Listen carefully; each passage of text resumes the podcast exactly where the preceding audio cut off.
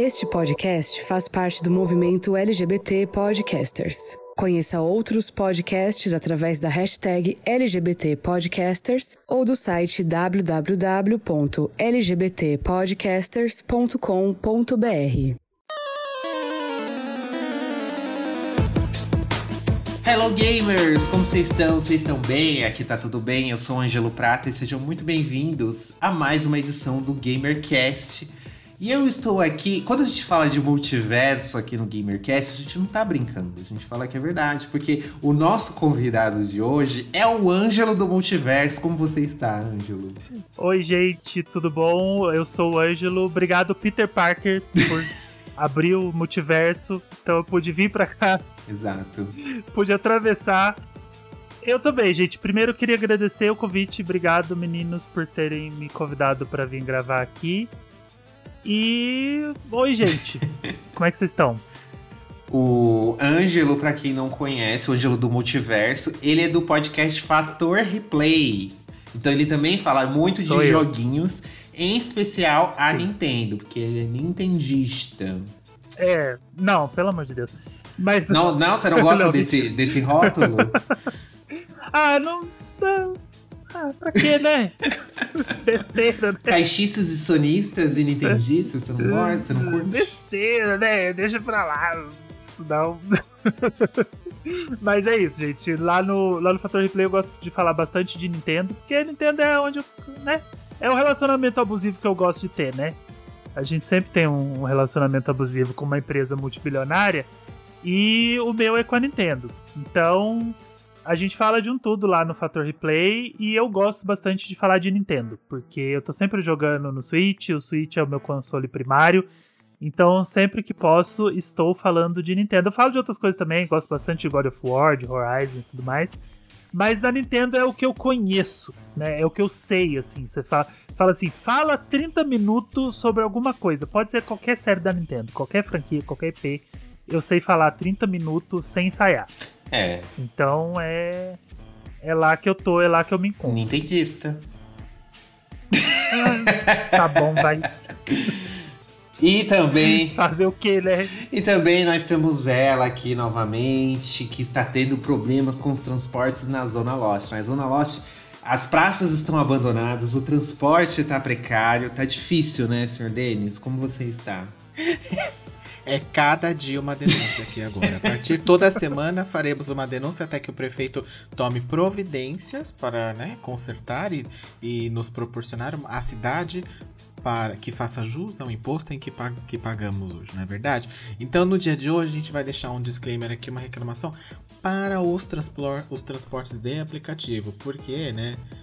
É, hoje eles deveriam, a partir de agora, oferecer para você um seguro de vida junto com a sua corrida, né? Porque o negócio tá... Mas enfim, estamos tudo bem. Ô, Angelo, eu só queria te dizer que rótulo é uma coisa tão 2010, ninguém gosta mais. Como diz o Robert Pattinson, quando diz para os fãs, os, os haters de Crepúsculo, é uma coisa tão 2010, né? Odiar Crepúsculo, assim como colocar rótulos em gamers, também é uma coisa muito 2010.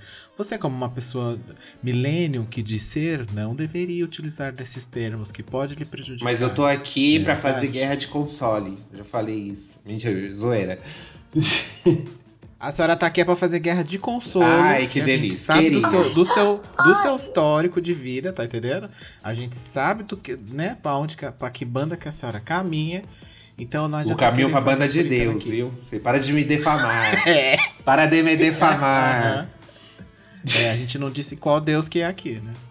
Inclusive, sempre que você falar o Ângelo, periga de eu responder, porque quando eu tô ouvindo o GamerCast, quando você fala assim, ah, o Ângelo vai gostar disso. O que, que você acha, Ângelo? Eu meio que abro a boca, por uma fração de segundo eu abro a boca para responder, sabe? Tipo, aí eu falo, não, doido. Ou você olha não, assim, você tipo, quem tá me chamando? Exatamente, aí eu falo, para doido. É uma interação, doido. né? É um negócio que quebra a quarta é, parede. É, podcast quebra a quarta parede. Eu me sinto aquela é. foto daquele menino que tá tomando sorvete na frente de um de um pôster da Bom, tem um monte de menina tomando sorvete no pôster, ele tá tomando sorvete também é. conversando com as meninas. É, é, eu, gente. É, exatamente, exatamente. Mas tirando isso aí, estamos todos bem. Em São Ber, Londres, como tá? Já voltamos à risca para a dieta? Já tá tudo certo? Ah, menina, eu tô. Posso... Eu tô fazendo a dieta, mas ao mesmo tempo eu tenho parentes que ficam Hum. me chamando pra fazer churrasco final de semana, pra comer Como churrasco. diz a outra, né? O estupro alimentar. né? Bem isso. Eu ia falar que a Maíra estava errada, ó. Mas é verdade. Bem isso. Não, gata, mas ela tá errada, por favor, né? Por favor. Ela, ela não, continua não, errada, por ela tá favor, muito né? errada. Mas é difícil.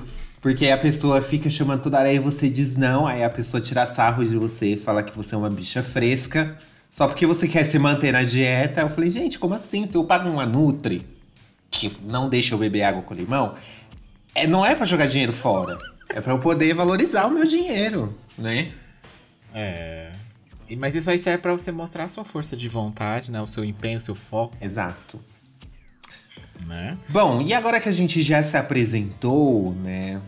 é, antes da gente entrar no nosso tema propriamente dito, é importante o quê? A gente falar o que a gente está jogando neste momento.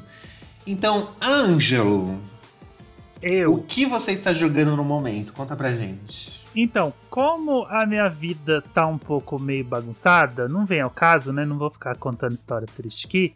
Mas a minha cabeça anda meio purê, né? Então eu chego do trabalho e, não dá pra prestar muita atenção nas coisas. Só quero ver cor bonita. Então eu ainda tô jogando Kirby.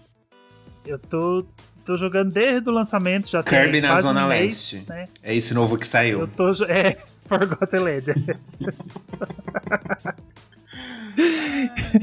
eu, tô, eu ainda tô jogando Kirby. E tá sendo uma experiência bem legal, assim. É um jogo que eu tô gostando muito. Ele tá no meu top 3 do ano, por enquanto. Então, Elden Ring, se prepara aí, porque talvez você não entre na minha lista. Porque o Kirby já pegou o seu lugar. Mas eu tô, tô me divertindo no Kirby, porque é um jogo gostosinho, é um jogo que dá pra você distrair a cabeça, assim, sabe? Não precisa pensar muito. Aí você... Jogo do Kirby, a gente tava aqui no- nos bastidores conversando, aí o Ângelo falou: Ah, mas jogo do Kirby é sempre bobinho, mas é assim mesmo. É, O jogo do Kirby, todos são assim, todos são. pra distrair a cabeça. Todos têm essa vibe, sabe? Então, se o jogo do Kirby ele tá bobinho e tá facinho, é porque é, tá certo. É isso. É o, é o jogo do Kirby. O jogo do Kirby é assim. E, e o Forgotten Land trouxe um, sabe, um diferencial pro Kirby, sabe? Um, Um frescor. mundo 3D, um frescor, sabe? Trouxe uma- aquela, aquela coisinha nova, aquela, aquela coisinha gostosa, que é um, um mundo 3D maior pra explorar, pra poder ah, as fases grandes, sabe? Batalhas legais com chefes, poderes novos, transformações novas. Tá, tá muito legal. Eu tô, eu tô real muito apaixonado pelo jogo. Eu tô muito encantado pelo jogo. E por enquanto ele é um dos meus favoritos do ano. A lista tá perigosa aí, né? Porque tem Xenoblade, tem Splatoon, tem Bayonetta, tem Mario Rabbids. Bayonetta é esse eu tô, ano? eu tô falando. Tem baioneta? Esse É, ano, tipo opa, aqueles, tipo, tem. que? Sem certeza? Tem. Tem baioneta. Bom, diz ela, né? Eu acho que ela vai separar outubro pra baioneta. Porque aí ela faz a coisa temática, né? Bruxa, meio das bruxas, essas coisas. Será que a Nintendo Nintendo gosta tem essa coisinhas. inteligência? de- Tem, olha, pior que tem, assim, nem sempre. Mas ela lançou Luigi's Mansion 3 dia 31 de outubro. Ah, é verdade. Ah, Então é dá- verdade, é dá- verdade, é verdade, dá, é verdade. dá pra ter um fio de esperança, sabe? Dá pra você pensar assim, poxa, gata, você pensou uma vez. Dá pra achar que ela vai pensar outra vez. Então a gente E espera. Metroid Prime Bayonetta 4, em hein? outubro. Será que vem esse ano também? Me- Vem, claro que vem. Eu acho que não vem, não, viu, gente? Não, Lógico que não. Eu Metroid- acho que não. O Metroid Prime 4 ele vai ser cross-gen. Pode escrever. Eu também acho. Ele vai ser o jogo, ele vai ser o jogo cross-gen e, e vai rodar direito no próximo. E aí quem tiver Switch vai rodar na modo batata. Não, se bem que o do Wii- É. o Breath of the Wild foi cross-gen e rodava bem no Wii U.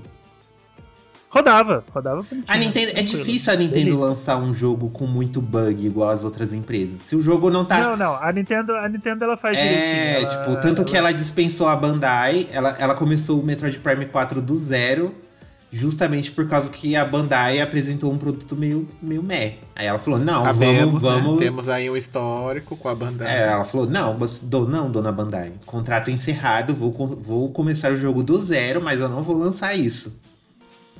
Nu- nunca foi confirmado, mas a gente sabe que É. foi, né? Foi tipo. Não, mas Que, eles, Bandai, eles né? fizeram um negócio. No pronunciamento, eles falaram da maneira mais delicada no- possível. Mas, Óbvio, obviamente, ele, o que eles quis dizer, o jogo tá uma merda. a gente vai poder que começar tudo de novo. Então, só pelo fato dela ter começado de novo, a gente sabe que vai ser um jogo assim, tipo, perfeito e, e vai rodar lindamente. Mesmo que ele seja um cross-gen, ele vai rodar no Switch, vai rodar no, no próximo console. Mas pode esperar esse jogo aí muito pra frente. Muito, muito pra frente. Muito pra frente. Quando eles lançar a trilogia uhum. remasterizada do Prime, aí você. Aí a gente já começa a ficar atento. A gente já começa, tipo, opa, será? Na verdade, eu acho que vai sair primeiro um, uma continuação do Dread. No esquema do Dread, eu acho que vai sair primeiro uma e depois vem hum... o Prime. Será? Sabe Sim. o que, eu acho que a Nintendo vai fazer? Eu, eu, tô, eu tô confiando mais no último rumor que fala de um remake do primeiro Prime. E, e, é, e é muito mais a cara da Nintendo refazer o primeiro uhum. Prime, ignorar o 2 e o 3 e lançar o 4. É. muito mais a cara dela. É. Até porque ela fez isso com o próprio Xenoblade lá, o primeiro, o Chronicles. Ela fez exatamente isso. Não tinha o 3 pronto ainda. O que, que ela fez? Pegou o Chronicles, deu uma boa filtrada nele ali, né? Uma boa remasterizada. E lançou ele de novo pra galera e, tipo, e, deu pra tapar um buraco, sabe? Aquele Definitive Edition? É isso. isso. Porque ele tá bem. A remasterização dele tá bem feita ali nesse caso. Porque, porque apareceu aí um, um, rumor bem forte de que eles estariam refazendo o primeiro Prime, do zero, assim, remake uhum. mesmo, do zero. E aí eu acredito muito nisso. Eu acho que é faz muito mais sentido do que ela remasterizar os três, porque a cara da Nintendo fazer essas Pode coisas de também. refazer um jogo, ignorar os outros, e aí ela vai lançar o 4. E se você quiser jogar o 2 e o 3, você se vira, você compra um é. Wii. Hum. Até porque eu lembro é, que é muita gente. O, por exemplo, o Dredge, ele vendeu muito bem, né? E deve ter vendido para muita gente que não conhecia, talvez. E aí meio que essa galera falou, mas eu não sei muito bem o que tá rolando aqui, né? Daí ela falou, bom, é uma oportunidade aqui pra gente fazer um dinheiro num jogo que vai, vai custar menos para se fazer, né? Nesse caso. Que nem um remaster do primeiro, por exemplo. Que seja um remake, vai. Né? Dá pra ela fazer com um orçamento um pouco menor do que o Prime, que geralmente uhum. tem um orçamento maior por ser em. Não é 2D, não tem, né? é um outro esquema de, de, de produção, né? Então. E aí ela chegou lá, a Bandai entregou um Elder Ring bugado para ela, ela falou: "Peraí, amiga, não. Vamos lá. Tá aqui, obrigado, viu? Falou, a gente a gente se fala depois com, com outro jogo, pode ser?"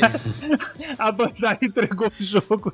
Ela vai, cara, obrigado. Ela chegou em casa, jogou o jogo no lixo, falou: "Gente, é, excluiu o arquivo, Cadê a excluiu o arquivo e falou assim: "Olha, ela me mandou o arquivo corrompido. Vamos desistir da Bandai e vamos fazer com outra outra outra gente, outra galera." Esse boato do remake não é a Bandai que tá fazendo esse remake? Eu li alguma coisa a respeito. Não, então, tem duas histórias que parecem que, que elas estão sendo contadas em paralelo e parece que é a mesma, assim, porque surgiu uma história de um remake do primeiro Prime, né? Aí a gente pensou, poxa, mas a, a, a Retro não tá fazendo quatro? Faz uma coisa de cada vez. Aí agora, tem umas duas semanas, surgiu uma história de que a Bandai tá refazendo um jogo 3D da Nintendo. Então é só juntar as duas histórias. Então a gente sabe que o remake do Metroid Prime é a Bandai que tá fazendo. Hum. Então eles não gostaram do, resultado, do resultado do 4 e falaram assim, ó, faz esse que já que já é tá, já tá pronto. Você só precisa copiar. é, você só precisa ter um arquivo aqui, você só copia e faz mais só bonito. Só atualiza pra mim, Aí ela falou, ah, então tá bom. Atualiza. Só atualiza. Deixa mais moderno. É. Tem que ver, né? Aí eles tiveram que tirar a Retro Studios da geladeira, né? É, a Retro, a Retro é um do. Se a Nintendo não comprou a Retro ainda, eu não sei por que, que ela tá esperando. Não, já, a Retro é deles. Ah, já é deles? Ah, não, a Retro é sensacional. Já, já sim. A Retro, qualquer não, franquia que a Nintendo largar na mão deles, os caras arrasam demais. A Retro, a Retro é deles desde o primeiro Prime. Ah. Já, já tá lá. Quem precisa é da já. Rare, não é mesmo? Só fazer o Quem quê, né? precisa da Rare? Vamos, Traidores. Vamos comprar a Rare pra sucatear. É, é, é, é um esquema, né? É um esquema, uma coisa. E o que mais você tá jogando? então, além do Kirby, eu tô jogando o Ghost of Tsushima, que eu comecei hum. a tem pouco tempo. Então é a minha primeira é a minha primeira aventura nesse nesse Seguindo mundo. Eu tô completamente apaixonado, seguindo o vento. Eu achei sensacional, eu achei lindo, tudo é lindo é, no jogo, tudo é, é maravilhoso. Coloca Colors Os personagens... of the Wind da da Pocahontas pra jogar, porque combina. Eu achei tão fofo. Teve uma hora que eu tava correndo com o cavalo, ele passa a mão numas flores, É, assim. na mão. passa, quando ele passa no campo florido, ele abaixa e passa a mão. Ai, é muito lindo, é muito lindo. Os personagens são lindos, eles são super carismáticos, a história é linda, a, a- o código de honra que ele tem é muito bonito, tudo, tudo lindo no jogo. Aquele jogo ele é, ele é apaixonante, assim, ele foi feito pra ser apaixonante. Eu tô completamente E vem encantado. aí o filme. hein? Uhum. Pra quê? Não sei. Nossa. Alguém pediu? Também não sei, né? Depois, depois de assistir o Uncharted, a gente fica com um pouco de medo. Mas. Ah, eu curti o filme do Uncharted, achei legal. Não, eu curti o filme. Eu só achei muito estranho assistir o filme com o Tom O Holland. Homem-Aranha, né? Porque Ficou- parecia. Era o Homem-Aranha. Parecia, é, parecia as aventuras do Homem-Aranha e o Sam. Ave- As aventuras do Homem-Aranha sem teia. É, é sobre isso, porque o range dele é, é curto, né? Então, aí é isso, as aventuras do Homem-Aranha. Mas o filme é legal. O filme, ah, o contexto do filme, a história do filme eu achei bem legal. Porque não dá pra esperar mais que aquilo de filme de Uncharted, gente. É, às, vezes, às vezes as pessoas elas, elas criam umas expectativas na cabeça delas que, que é totalmente fora da realidade, né? O pessoal falando mal do, da continuação do Space Jam. Eu falei, gente, é, reassiste o primeiro filme antes de você criticar a continuação, porque é a mesma coisa. É a mesma. É, é, é- é jogador de basquete que não sabe atuar conversando com desenho. É a mesma coisa do primeiro filme. Eles têm uma memória afetiva muito diferente do que é na realidade. Sabe? O primeiro filme é a mesma coisa e é legal, é divertido, do mesmo jeito. É, concordo. Então as pessoas criam, mas aí eu não sei o que, que as pessoas esperam de um filme do Uncharted. Sabe? Tipo, é aquilo. É, eu também É achei as críticas muito pesadas pra um negócio que se propõe a ser uma aventura família, e é isso. E, e foi uma aventura Uhum. família que eles entregaram. Sim. Pois bem, mais, a- mais alguma coisa que você está jogando? Não, além disso, eu jogo Fortnite, né? Toda, Ah, Fortnite, todo DBD. dia. DBD não. Eu jogo. eu o jogo já Fortnite. bota todo mundo no DBD eu mesmo não balaio. jogo. Ah, já falei, Leona, temos visita. Já ia falar. Não, DVD eu não jogo. Eu, eu assisto, mas não, não é pra mim, não. Não jogo. Mas eu jogo Fortnite. Entendeu. E você, senhor Denis, o que você tem jogado ultimamente? Olha. Agora eu já estou colocando a casa em ordem. Tava meio caótica, que eu tava jogando 40 coisas ao mesmo tempo. Enfim. Estou jogando As Aventuras de Eloy no Oeste Proibido. Ainda não cheguei no Oeste, então não posso nem dizer. Mas. Tá aí, né? Mas tô, tô jogando. O comer, eu gostei bem mais do começo desse do que do começo do primeiro. O começo do primeiro, ela, aquela parte dela como criança é chata demais. Aquele rolê do- dela é, supo- supostamente na aprovação lá do povo da Nora, da, em tudo aquele lugar. Aquilo era muito chato, tanto que da primeira vez que eu joguei eu não passei disso. E da segunda vez que eu joguei, eu passei desse do, do ritual que ela faz lá, que ela depois do, do desafio e depois eu larguei de novo porque já tava meio meio chato, assim, já tava chato pra mim, não tava legal. Esse já tem um começo um, um pouco mais dinâmico, eu achei, e também mais convidativo, mesmo que você não tenha jogado o primeiro. Que daí ela encontra o Val lá, né? E eles começam a conversar, e ela meio que começa a situar ele no mundo como se estivesse situando uma pessoa O que jogador. jogou o primeiro, né? É. Então eu achei que isso ficou muito melhor desenvolvido do que no primeiro. Tudo bem que no primeiro eles tinham que apresentar muita coisa, né? De mundo e de, de mitologia que eles criaram e da questão dos robôs e tal. Mas eu acho que ali no 2 a gente tem um. Esse começo principalmente foi melhor, e daí também tem ela ensinando o cara sobre o foco, sobre as coisas todas, e daí meio que tá ensinando o jogador, então até que eu, até que eu achei bom, assim. Os gráficos estão ok, mas tá, tá- como eu comentei com o Angelo aqui nos bastidores, assim, tem um, né, eu não sei se é por conta que eu tô jogando num PlayStation 4, né, não é o Pro nem nada, é só o- é o normal, eu acho que tem esse porém que eu tô achando bastante bug, assim, e uns bug bem bobo, assim, que é coisa que não deveria estar acontecendo, sabe? Né? Uhum. O inimigo tá invisível, dela tá entrando na parede quando se pendura na, nos negócios de madeira. Eu achei o negócio de escalar, a, a mecânica que eles colocaram meio estranha, porque às vezes a parede é igual a do lado, mas só dá pra ela escalar na do lado. Na, na onde você tá, assim, não dá, porque não tem os negocinhos amarelos. Então. Uhum. Eu, mas eu entendo porque é porque eles quiseram meio que delimitar o, a forma que você chega em tal lugar, por exemplo, no alto de uma montanha, né? Mas para quem tá acostumado com Assassin's Creed, né? Então é difícil assim, porque Assassin's Creed você sai grudando em qualquer lugar e vai embora. É, e como eu rejoguei o primeiro recentemente, o primeiro tava muito fresco na minha memória, por Uhum. isso que eu acho que não me afetou tanto, porque é muito melhor que o primeiro. Mesmo Sim. Uhum. que esteja delimitado e tal, você fala, putz, agora eu posso escalar até o topo do Everest, assim, se Sim. comparado ao primeiro Horizon. E aí eu, aí eu acho que é por isso que eu não reparei tanto nessa, nessa limitação, porque pra mim tá, tá uma liberdade bem maior.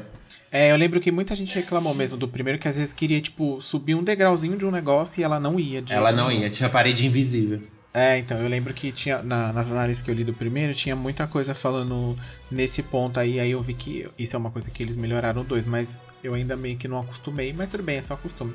Mas tô gostando. A história eu tô meio boiando? Tô meio boiando.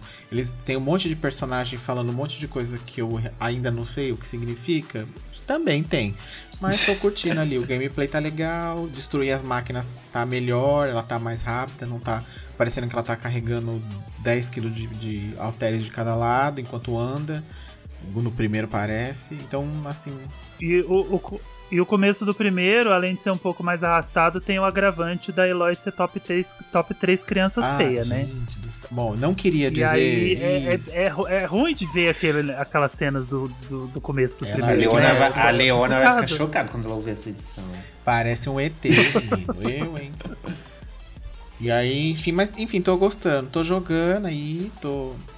Tô me habituando ainda com esse universo, com essas máquinas, esse mundo aí que.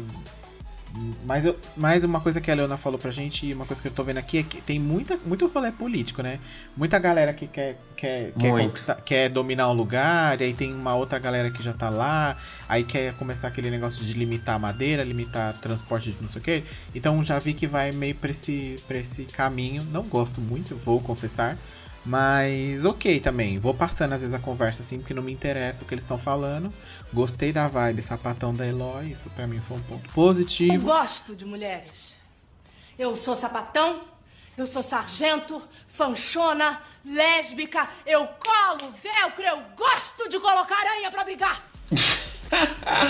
Ai, menino, você não viu mais pra frente. Vou, evi- vou evitar surpresas, mas vai. Você chega na cidade, a mulher, vamos tomar uma brecha, não sei o que. Eu falei, já gosto assim, uma, um negócio assim, uma, uma, uma convivência mais amistosa. Gostei, achei legal também.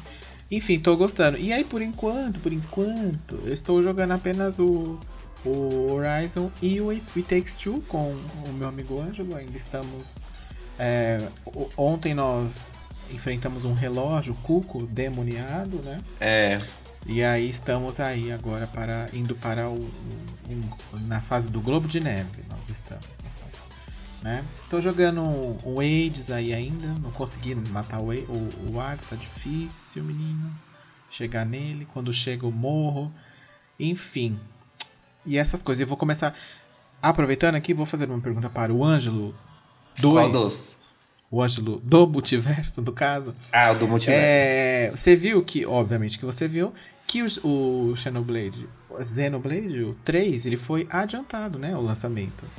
Sim, e aí eu vi lá perfeito. também que no Fator Replay vocês estavam fazendo edições especiais e vocês iam fazer até, os, até setembro quando saísse. Vocês já estão preparados para adiantar? Porque eu já ouvi o primeiro e estou esperando sair o segundo. Eu, eu tava falando disso hoje, eu já, eu já mandei um vamos galera, mulheres, porque É, agora mulher. a gente vai ter que dar uma corrida. A Nintendo mexeu no nosso cronograma Não avisou vocês, né? e. Não, eu tava aqui, tipo, de boa. Falei, pô, setembro, Dá tá? tempo, Deixa eu né? vou fazer. Vou fazer um episódio mês sim, mês não. Agora já estamos. Na produção, vem aí o Xenoseries 2 com o Xenoblade 2. Pode ficar tranquilo que a gente vai dar uma adiantada. Porque a gente vai ter que correr. Porque eu ainda quero falar do X, porque o X é o meu xodozinho. E eu quero falar das DLCs. Então, a Nintendo deu uma mexida no nosso cronograma aí, a gente vai ter que dar uma corrida, mas todo o especial vai sair antes do lançamento do 3, dia 29 de julho. Hum, muito que bem. Estou pensando em começá-lo por o, o Chronicles, que eu nunca joguei. E aí eu peguei uma. Eu vou jogar o Chronicles é o primeiro, né? É. Aí vou eu, jogar... eu queria jogar, mas é, não tem.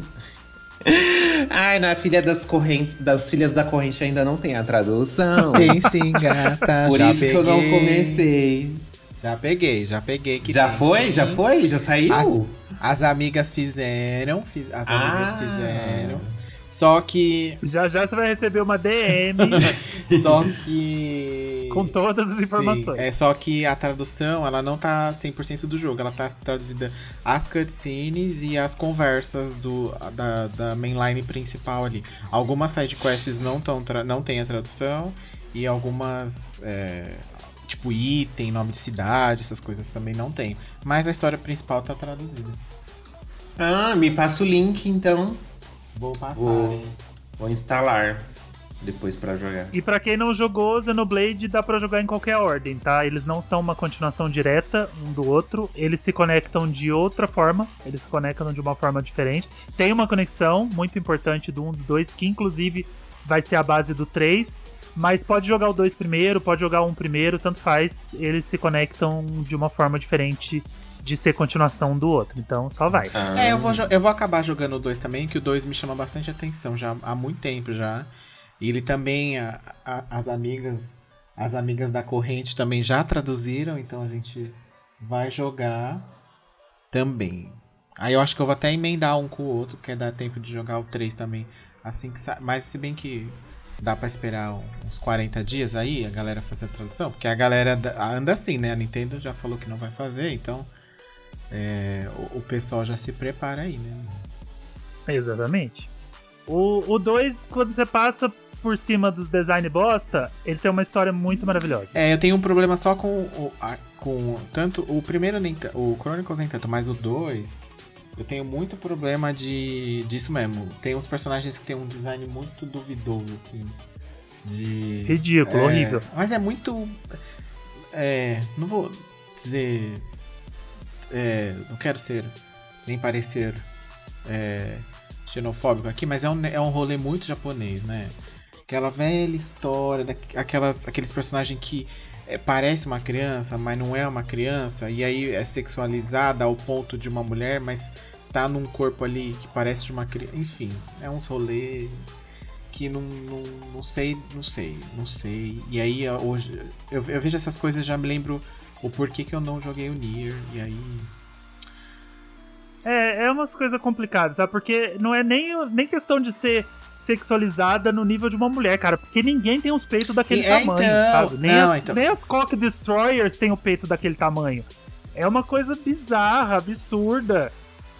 E, e não tem necessidade nenhuma, porque no 1 não é assim, no X não é assim, e aí do- no 3 dá pra ver que já não é mais assim, e aí do nada no 2 duas das melhores personagens já criadas, porque a Pyre e a Mitra elas têm uma personalidade incrível, elas são personagens incríveis, com um background muito legal de história, com aquele design escroto, sabe? Então, tipo, ódio. Mas é, o 2 é muito lindo, o 2 é muito especial. Eu gosto muito mais do 2 do que do 1. Um. O X eu dropei, vou logo dizendo.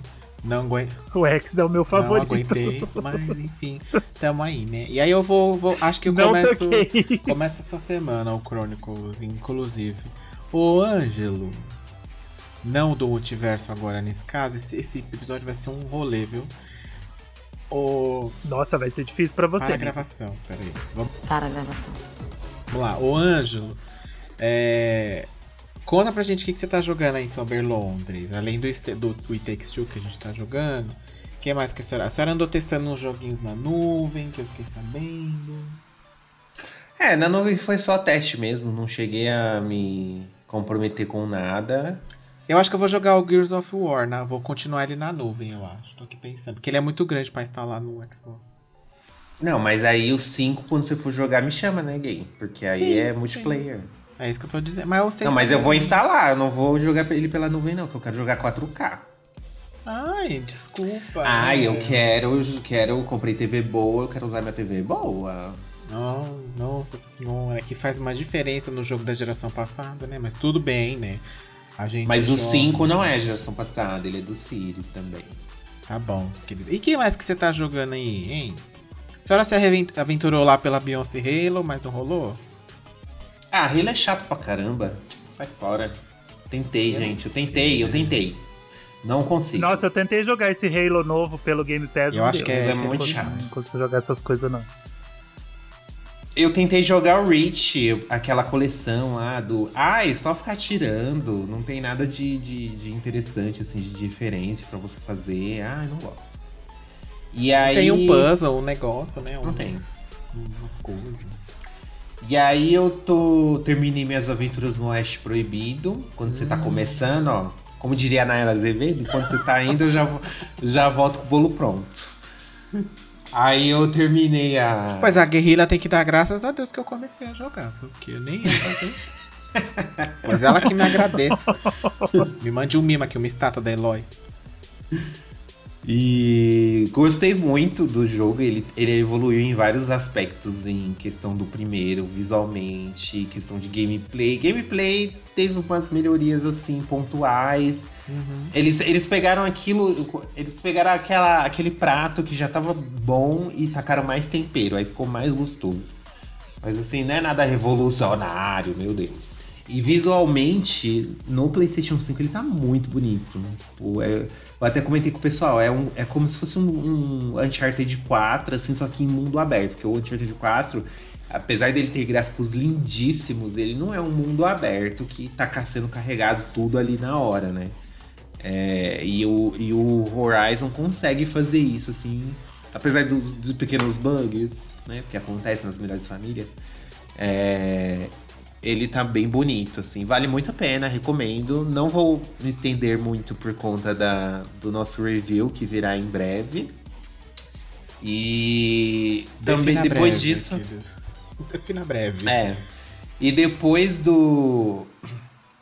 Depois do que eu zerei o Horizon, eu voltei para o Ghostwire Tokyo.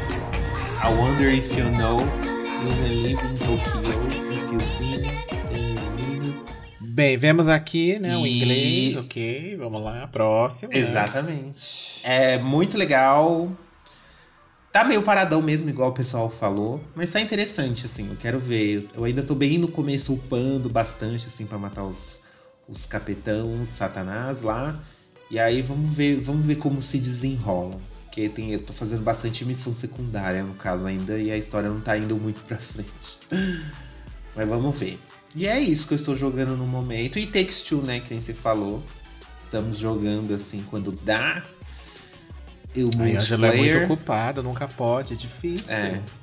Muito difícil. E é Ai, isso. ai, é isso, gente. É isso que tá tendo, viu? E a gente vai falar sobre o que hoje, hein, Ângelo? E hoje, do que, que a gente vai Fala, falar? Ângelo. Qualquer um pode responder nesse momento, né? É, A gente vai falar de Pokémon, gato. Graças a Deus Pokémonas. chegamos aqui neste episódio. Esse ano de 2022, eu digo para você, meu caro ouvinte, será o ano de Dennis Stevens aqui, porque todos os temas que eu sempre quis vai sair esse ano. Já saiu o Kingdom Hearts, vai tá saindo agora o do Pokémon, Final Fantasy vem aí também. Então assim, agora não tem mais ditadura Ângelo aqui que escolhe todos os temas e a gente é obrigado a aceitar. Né, a gente vai começar a se impor aqui, porque já passou da experiência, a gente já foi efetivado, então, meu filho. Agora, se quiser mandar, vai ter que pagar meus direitos, vai ter que pagar o seguro-desemprego, vai ter que pagar meu fundo de garantia. Então, eu tô despreocupado aqui. Quero nem saber. É isso, viu? Você tá ouvindo, hein, Ângelo? É com você que ele tá falando. Vambora, vambora. Adoro falar de Pokémon. O... Então a gente vai. É, demoramos aqui, como o Denis falou, mas a gente finalmente vai fazer um especial aqui, falar um pouquinho da saga desse fenômeno mundial que, né, coitado do Ash que tá há quase 30 anos tentando ser mestre e nada, aí a gente vai desvendar esse mistério. Tá Por que, quase 30 Ash? anos com 10 anos. Por que, Ash? Há 30 anos você tenta ser mestre Pokémon e você não consegue? Que Vou que dar tá o disclaimer aqui. É porque ser um mestre, na verdade, é morrer. E ele ainda está novo para morrer. Que isso, gente? Da onde veio essa referência? Eu não peguei a referência. É o Pokémon da Deep Web. Tá aí. Porque na verdade o Ash está dormindo. E Ah, ele é só tudo um será o mestre quando ele for. quando ele ressuscitar. Porque ele vai transcender para o mundo dos vivos novamente. E tudo, na verdade, era um grande sonho da cabeça de todos os treinadores. Ah, este sempre, mundo né? nunca existiu. Tudo, na verdade, era um grande sonho da cabeça de Tetsuya Nomura. Esse daí É, sonha, mas- viu? Esse aí sonha. Esse aí sonha uns sonhos mais maluco que tudo. Que viagem é essa, velho? Mas então, bora lá começar mais uma edição do GamerCast sobre a saga Pokémon.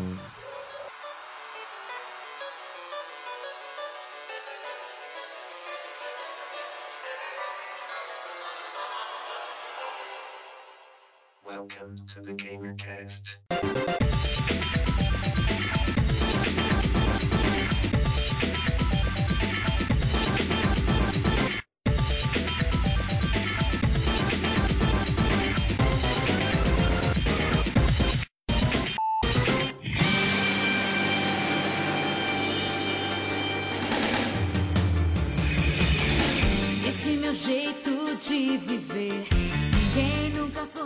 Bom, gente, pra começar aqui a entrar no grande mundo de Pokémon, assim, para ser o mestre, a gente vai ter que ir lá pra longínqua década de 90, né?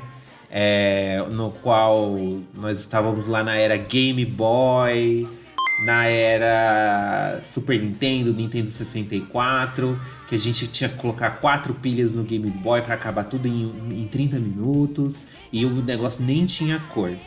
Então é nesse momento que a gente. Não durava nem o ginásio. Exato. E é nesse momento da história que a gente tem que voltar pra falar de Pokémon, porque muita gente conheceu Pokémon pelo desenho. Mas ele começou sua história nos videogames. Ele não foi direto pros animes. Não é mesmo, senhor Ângelo? Sim. Todo mundo acha que Pokémon é um desenho que virou jogo, né? Mas na verdade ele é um jogo que virou desenho. O desenho, ele é. Não vou falar que ele é mais famoso do que o jogo, porque o jogo tá aí, né? E quando fala em Pokémon, o pessoal surta, né? Quando, sempre que. Eu já, eu já produzo conteúdo há muito tempo, né? Já tive vários sites e, e, e outros canais e tudo mais. E, cara, sempre que a gente posta coisa de Pokémon, se é Pokémon Presents ou alguma novidade de Pokémon, é sempre os maiores engajamentos que a gente tem. Então, Pokémon é uma coisa absurda que, que não tem precedentes, né? Não é à toa que é a franquia mais rentosa da história, né? E ninguém tira ele do, do Viu, topo. Marvel? A Hello Tá Kitty tá tentando. Tá difícil. Que, que- a Hello Kitty tá ali tentando. Mas é porque a Hello Kitty lugar, tem mas- pacto, né? A gente tem que ver esse rolê aí. É verdade, ela não tem boca por causa do pacto. É. Então tem esse negócio aí, né? Mas Pokémon tá aí como a franquia mais rentosa da história e tudo começou lá atrás, em 1996, num Game Boy da Nintendo. Então, essa, toda essa maldição que a gente sofre até hoje, todo esse relacionamento abusivo que a gente tem com a empresa indie Game Freak, a empresa indie The Pokémon Company, que não tem dinheiro pra pagar tradutores, a gente tá aí desde 1996 sofrendo com É. isso. É. Então, Eu só queria dar um- um- um- uma informação aqui pra vocês. Quando a gente fala que ela tem muito dinheiro, gente, ela, né, é, superou aí todas essas franquias gigantes, tipo Star Wars e da Marvel, que, né, a gente Sim. conhece como grandes franquias de sucesso. Ela tem, assim, já tá ali na casa dos 100, viu? E dos 100 bilhões, meus amigos, não é nem milhão, é bilhões ela tá. Aí a gente fala da franquia Pokémon como um todo, né? Não só do, do jogo especificamente. Aí eu te falo, realmente você não tem dinheiro pra pagar um tradutor pra fazer uma localização? Você não tem 15 reais pra, pra dar pra um tradutor Você faz fazer um uma jogo? localização em italiano. E aí? Como é que fica? E aí? E aí? Mas não faz em português? Poderia até ser o português de Portugal. A gente não tá nem questionando ainda onde vem o português que Sim. você quer fazer. Pode É, chamar mas- a menina de rapariga, a gente não liga. Pode, eu até acho legal. Mas as mas, crianças assim, lendo isso? É, então, as crianças, você é rapariga ou é um miúdo? reproduzir. Ué, mas eles já leram Mario Kart a rapariga em Kling. Então a pessoa já tá Exatamente. Então, tipo, assim, é, é um rolê que não, não. É aquela coisa que só otário acredita, né, A gente? conta, a conta não bate. Sabe? A conta. Literalmente a conta não bate. Porque, gato, você não tem 15 conto pra dar pra um Não, tradutor, tanto, sabe? não, 15 pois reais. é, tanto não bate que você pode ver, por exemplo, o remake de Shining Pearl lá atrás. Os, a comunidade aqui do Brasil fez a tradução em cinco pessoas. Eles fizeram a tradução em menos de um mês. Então, assim. Dá, né, minhas amigas? E aí? Dá. E a outra, E eu te aí? garanto que. eu te- E aí? E aí? Né? Como diria Inês Brasil. Mas te garanto que se ela pegasse, tinha uma galera que faria só pelo crédito dentro do jogo mesmo. Nem sabe, se duvidar. Poderia nem, sabe, nem cobrar, assim. Mas a gente sabe também que a Nintendo no Brasil, né? É difícil, né? É duas pessoas, é um estagiário e uma outra pessoa que cuida de todo o rolê aqui. Então tem essa questão, né? Mas a gente não vai passar esse. É, é uma, é uma empresa que tá começando agora, É. né? Nintendo, The Pokémon Company, são empresas indies, né? Que Isso. estão no mercado há pouco tempo, tem pouco recurso, então a gente tem que entender. É, tem né? que dar essa, esse desconto, né? Tem? Não, não tem. Mas é, eu, Não. a pergunta que eu queria fazer é se vocês tiveram um Game Boy, mesmo depois de velho, aí vocês chegaram a, a ter o, o console em si. Nunca tive condições pra ter Jogaram Game Boy. só através do computador. O primeiro Game Boy, não. Hum. Até porque esse daí Game acho que Boy- chegou no Brasil também bem atrasado, né? Depois, assim. Não, pior que não, hein? Chegou na mesma época, eu acho, o Game Boy. Sei. Eu não lembro de ver nenhum assim, mas é porque também, né? Eu não, não convivia com a galera que tinha poder aquisitivo. Não, eu vi vi. depois, assim, depois eu vi, mas na época em que ele saiu eu não vi. Eu vi o Color depois, aí o Color eu cheguei a ver, e o Advanced eu vi também, mas o esse o original mesmo eu vi tipo muito depois, assim. Porque na minha cabeça ele não ele tinha chegado aqui depois, assim, sabe? Não Uhum. teve um delay aí pra, pra receber. É, tá- nessa época era comum, assim, as coisas chegarem atrasadas, mas se eu não me engano, foi bem na época que a Nintendo fez o contrato com a Gradiente. Então não demorou tanto pra chegar assim o Game Boy em comparação ao- aos outros o console de mesa dela. O Game Boy, acho que se eu não me engano, chegou até primeiro que o Nintendinho aqui oficialmente. Porque sim, gente, o Super Nintendo foi lançado oficialmente primeiro do que o Nintendinho aqui no Brasil, pra vocês verem. É, o Nintendinho deu uma demorada. A gente, a gente jogava Famiclone, Exato, Dynavision. Dynavision. Era isso. Dynavision. E, Dynavision Phantom System Velhos de Guerra. e a franquia, ela foi a franquia Pokémon, ela foi criada pelo Taijiri Satoshi, né? Um senhor hoje em dia com 56 anos que teve uma infância frustrada. Por quê? Porque a mãe dele não deixava ele ter bichinho de estimação. então daí você já tira a motivação da pessoa, né? Por que, que ela quer ficar capturando os bichos? Temos que pegar, né? Temos que ter. Porque ele queria ter pets, né? Ele queria ter pets e a mãe dele não deixava. Tanto que na adolescência ele chegou até coleção de inseto. Aquelas coisas bizarras que o povo coloca numa placa de vidro. que tinha, Inclusive tem até um, um, um puzzle do Resident Evil que a gente tem que tirar o inseto, tirar o gancho da bunda do inseto. É, parece uma coisa devassa, mas não é, gente. E ele tinha essa, essa questão de, de- dessas coleções e tal. Então ele sempre teve essa fascinação, assim, ele sempre quis tirar- criar um jogo que envolvesse essa questão de, de pegar animaizinhos, pegar monstros e, e tudo mais. Era, era, era uma fascinação que ele tinha já. Isso. Essa foi a história, viu, gente? Não, não é do demônio, não, viu, Pokémon? É, não foi pacto, não foi nada, nada disso. Já a E- Hello Kitty sabemos que sim. Aqueles que já volta do assunto de cinco anos atrás. Sim, e ele, ele fundou a, a empresa de games dele em 82, né? Um pouco bem antes. O primeiro Pokémon, se eu não me engano, é de 95, 96. 96. Então foi bem antes do, do, do desejo dele se concretizar. E olha só que curioso, o escritório da, do que seria viria a ser a Game Freak, né? Ficava no mesmo prédio da Nintendo. Essas Então, né? coincidências da vida, né? É, igual o cara do, do Kingdom Hearts, que tava no mesmo prédio Ah, da igual a história do Disney. Kingdom Hearts que controla o elevador. A melhor história. É, aquela foram fumar um cigarrinho e tava ali o homem. E aque- aquelas palavras que você acaba trocando naquele. Não que eu fume, né? Mas a gente sabe, né? Que isso acontece. Aí fala, oi, tudo bem? Como vai a família? Vai bem. Olha, eu tô fazendo um jogo de inseto aqui, uma coisa. Você não quer dar uma olhadinha depois? Sobe lá um andar pra tomar um café. Sim. Então, isso era- aí foi a simulação, a simulação é, é, Cidade Alerta da minha cabeça. Não foi assim que aconteceu, mas vocês entenderam, né? Sim. Então ele, ele já tinha essa ideia aí quando ele viu no Game Boy essa oportunidade de colocar a ideia dele em prática, de criar esse joguinho em que você pudesse capturar monstros e ver as estatísticas, porque ele, colecion... ele, ele além dele colecionar insetos, ele guardava informações sobre esses bichos também.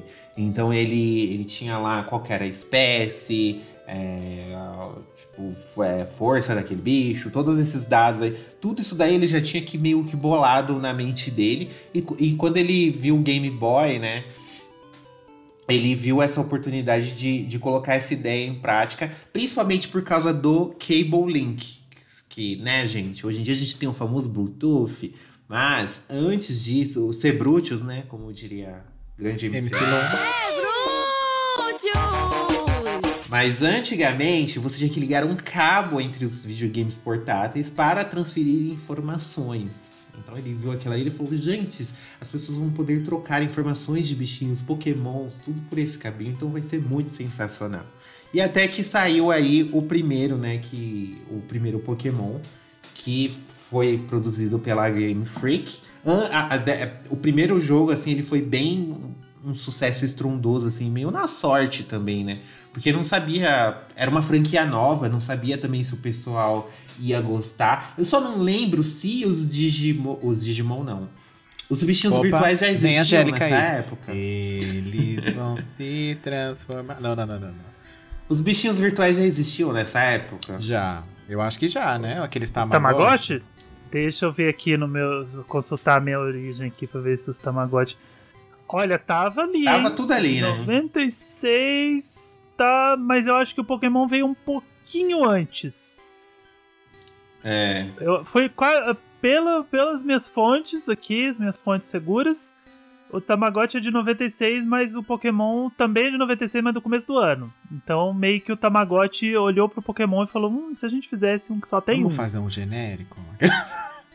É, vamos fazer um, um minigame de Pokémon, mas só tem um Pokémon, que é um blob. E aí se ele caga, e aí você cuida dele, é isso? Fizeram. pra quem não sabe Tamagotchi. Que a gente tá falando, porque pode ser, né? Que a sua não É. sabe. Sabe o, aquele aplicativo do celular, o Pou, que a sua mãe joga, a sua avó? É isso aí, gente. Esse aí era o É, nem Tamagotchi. jogam mais, mas. Só que a gente andava com ele pendurado no Isso, pescoço. maior orgulho, É. né? E Nossa, morria- que inveja de quem tinha um desse na escola. Eu nunca tive, eu nunca tive Tamagotchi. Eu tive, mas, mas assim, depois, mais pra frente, uns que evoluía. E aí eles se transformavam, e dependendo da comida que você dava, ele virava um monstrinho diferente. Era bem legal. É, o meu morria todo dia porque o relógio dele era acelerado, não era igual. Não contava os segundos igual o nosso relógio. Sei. Então de madrugada ele sempre ficava com fome. Quem que vai ficar acordado de madrugada pra dar comida pro bicho ficar. Isso, né? isso diz muito sobre Ah, sua, Isso diz muito sobre você, viu? Ah, não. Olha, eu que já desmarquei rolê pra pegar a música do KK no Animal Crossing, eu não posso falar nada sobre É, isso. gata, vamos voltar aqui, porque aí a gente já chegou num limbo. a gente chegou num limbo aí, né? Mas antes de fazer o Pokémon, o Massuda fez uns jogos lá também pro, pro, pro Famicom lá, pro NES. Ele fez aquele Mario Wario. Masura? Massuda, foi.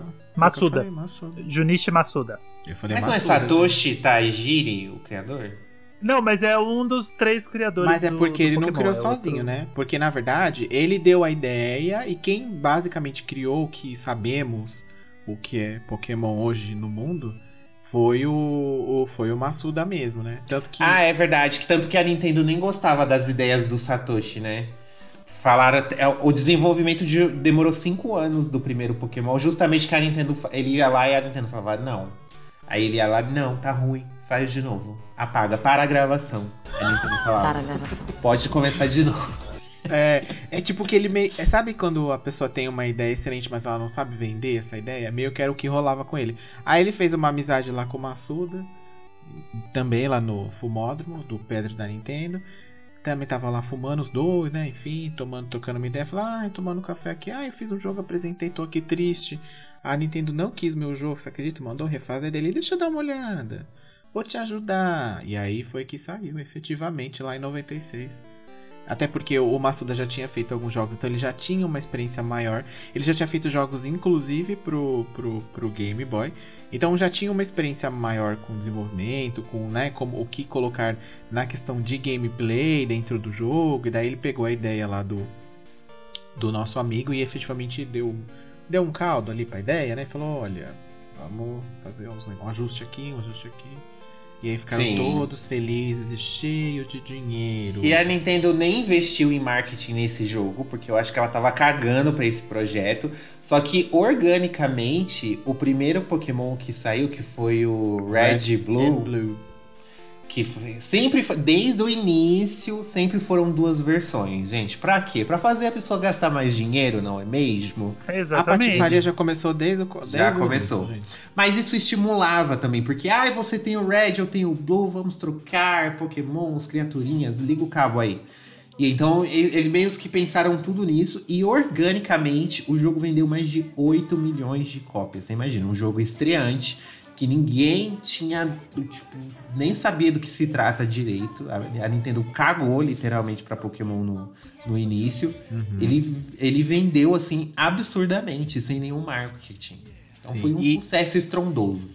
Não tinha youtuber postando primeira hora Não. nem nada, gente. É um negócio tinha. que foi meio no boca a boca ali, a galera foi comprando e foi apresentando pro amigo. Até porque naquela época ainda o Game Boy tava começando a circular no mercado, né? Então, tipo, também não tinha uma base de jogadores tão grande assim. Não, em 96 já tinha bastante Game Boy no mercado. Então, mas não. não Porque o, o, Eu- o eu Game tô Boy comparando no- original. eu tô comparando ele saiu em quando sai um 89, console- o Game Não, Boy então, original. Mas é que eu tô comparando quando sai um console agora, por exemplo.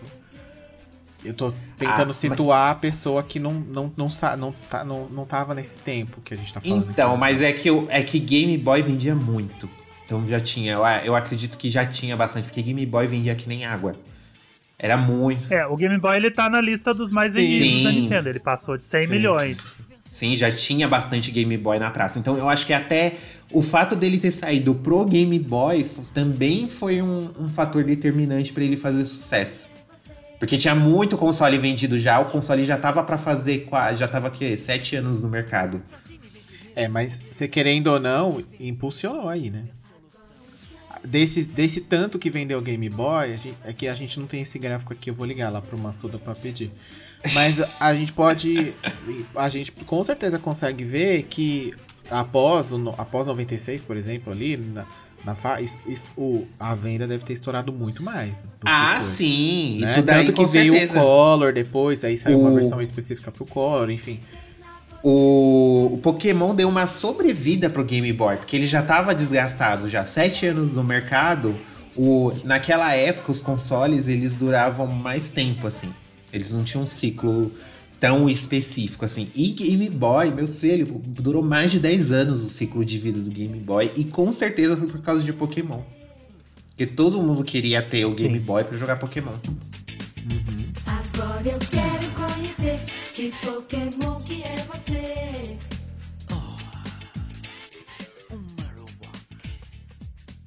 que funciona o universo de Pokémon, assim? Como você inicia a sua aventura, Ângelo? Desde o primeiro. Porque é uma fórmula que foi se estendendo aí por muito tempo, até hoje, assim. é, A gente tem essa fórmula. É, é a, Como que é? a fórmula permanece a mesma, né? Tipo, você joga basicamente o mesmo jogo toda vez. Eu não vejo um problema desde que os jogos sejam algo atrativos, né? Porque sempre vai ter Pokémon novo, sempre vai ter um, um lugar novo pra você explorar com pessoas novas e, e experiências novas, mas a- a- o core, a essência do jogo é sempre a mesma. Você começa lá na sua casinha, que normalmente não tem quarto, sua mãe dorme na cozinha. Então é tipo, é o seu quarto, a sala e a cozinha. Sua mãe dorme na cozinha. E aí você acaba encontrando sempre um professor, um estudioso do- dos Pokémon na, na sua cidade. E ele te dá a escolha de um Pokémon que vai fazer a jornada com você. Então é aquele momento de você escolher o Pokémon de fogo. De É. água, por favor. Porque- Olha as polêmicas aí. Porque- De água. Porque. Porque quem escolhe, quem escolhe Pokémon de planta nem conversa comigo, porque Pokémon de planta é Eu inútil, nunca né? vi ninguém que nada, escolhesse o de planta primeiro. É sempre o de fogo ou de água. Depende de em que, em que geração estamos falando aqui, gente. Vamos lá. Pokémon de planta é bonito e é só isso, né? A gente não quer Pokémon bonito, a gente quer Pokémon útil. Dependendo, depende da geração que estamos falando. Hum. aqui, gente. Porque, porque Pokémon é assim. É, escolhe o de fogo. A não ser que seja o Totodile. Aí você escolhe o Totodile. De resto, você escolhe o de fogo, gente. Não tem erro. Acho péssimo. O Jaré tá vindo aí e já tô apaixonado pelo Jaré. Vou escolher o Jaré e é ele Vazou mesmo. a evolução dele esses dias aí. E aí, Eu vi. o que que acontece depois que o, o jogador escolhe seu primeiro Pokémon? O que que ele tem que fazer? Normalmente, quando você escolhe o seu primeiro Pokémon, o seu rival, entre aspas, né? Vai sempre ter um menino chato que vai, vai quer, quer ser É melhor que mimado, você. é o mimado. E aí, é, o mimadinho. Normalmente ele é sobrinho do professor, até aquelas crianças mimadas que teve tudo.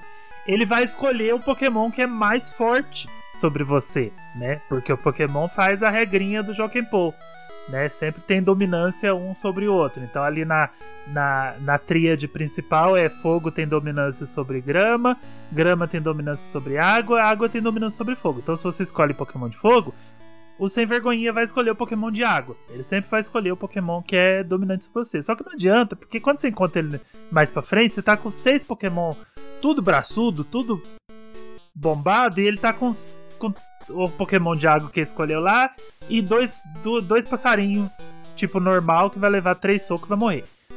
Então não, não tem problema. E aí você sai na sua jornadinha, né? Sei lá, com 10 anos. Você fala assim, Desnaturado. mãe, vou, vou desbravar o mundo e contar Pokémon. Sua mãe fala, beleza, vai, meu agora filho. vai ter um quarto, né? Esse é, Porque ela dormia na essa cozinha. é a parte mais absurda do enredo de Pokémon. Porque em que sã consciência uma mãe deixa uma criança de 10 anos. Ela não vai ali na esquina, gente. Ela não vai ali na esquina. Ela dá uma volta Não, no continente inteiro. Dorme na rua. Dorme na rua, Mas, faz ó- acampamento, dorme num saco de dormir no meio do mato. Pode ser. A pessoa pode ser estuprada, a, pessoa- a- a criança pode ser, tipo, assaltada, pode acontecer de tudo com a criança. E, e no universo de Pokémon, a mãe fala: tá bom, meu filho, vai com Deus. Em alguns casos, a mãe ainda fala: Ó, me dá aqui seu dinheiro que eu guardo pra você não perder. faz, faz sentido, porque a- o a- as casas nos primeiros jogos só tem um quarto, né? Sua mãe dorme na cozinha. Então, com você indo Ela tá embora, cansada, ela né? vai dormir na cama agora. Claro. Ela não aguenta mais, a coluna fica. Por isso, então, que as mães expulsavam os filhos nos primeiros Pokémon? Isso, aí ela fala, vai filho, vai desbravar o mundo. E aí ela vai, ela vai conseguir dormir na cama, porque você demora um rolê pra voltar pra sua cidade. Você sempre dá a volta no mundo inteiro, aí, fala, aí tem uma missão, voltar pra sua cidade. Mas você nunca nem volta pra sua casa, você tem que voltar pra sua cidade pra fazer alguma outra coisa lá. E aí, é isso. Então sua mãe tá muito feliz com isso. Mas é, Pokémon é isso, é você desbravar um continente, desbravar um, um mundo inteiro, capturando o máximo de Pokémon que você pode, né? Então você tem que ir nas cavernas, pescar e, e sempre capturar. O, o slogan do jogo é temos que pegar, né? Agora catch em all. Então você tem que capturar todos os Pokémon pra completar a Pokédex. Que é o caderninho lá do nosso amigo que criou. É o caderninho. Exatamente, a, pri- a primeira Pokédex estava ali. Ele já estava criando a Pokédex dele. E, e eu gosto dessa mecânica de Pokémon. Eu acho, eu acho Pokémon muito. Eu não jogo competitivo, então eu sou eu sou um Pokémon ali de, de historinha. Eu gosto de, de viver a história do começo ao fim, fazer um pós-game. Eu não, não jogo competitivo, batalha, essas coisas, nada disso. Então eu, eu gosto dessa mecânica de, de Pokémon, de você sair pelo mundo, explorar. O problema é que de vez em quando, né, tem jogos. Uma escorregadinha. Jogos. escorregadinha. né, de, vez, de, de vez em quando tem uns Ultra, ultra Nossa. Sun no caminho, né? Uns Ultramon. Umas coisas assim, tipo. Pra, pra não. Pra, pra já ser sincero sobre o Sword Shield, né? Que a gente vai ter que cutucar essa ferida. Eu acho que Sword Shield são jogos muito bons, só que eles foram feitos com um prazo que não dava pra cumprir, né? É, porque chegou, deu um determinado tempo, assim, depois ali do. Teve o Red, o Blue, depois é, veio o, o anime do Pokémon, né? Sim. E fez um grande sucesso, a gente lembra quem assistia Ana Eliana, né? Assistiu. Alavancou ainda mais a série quando eles tiveram a brilhante ideia. Vamos transformar isso num desenho animado. Meu, Exatamente. foi uma febre. Quem era criança nos anos 90? Hoje em dia ainda é febre? Ainda é febre. Só que não é febre entre as crianças. É febre entre os velhos que era criança nos anos 90. Porque agora eles trabalham e podem comprar os jogos. Então, tipo, essa que é a maior loucura de Pokémon. Porque se você era criança nos anos 90, fi, você não podia perder um episódio pra você saber qual ginásio que. É, é isso que tem que a gente. É, que a gente não citou também, que te- tem esse rolê da aventura, que pra você se tornar um mestre Pokémon, você tem que derrotar os líderes de ginásio. Então cada líder ele é especialista num tipo de Pokémon e aí você vai coletando as insígnias pra poder disputar a liga.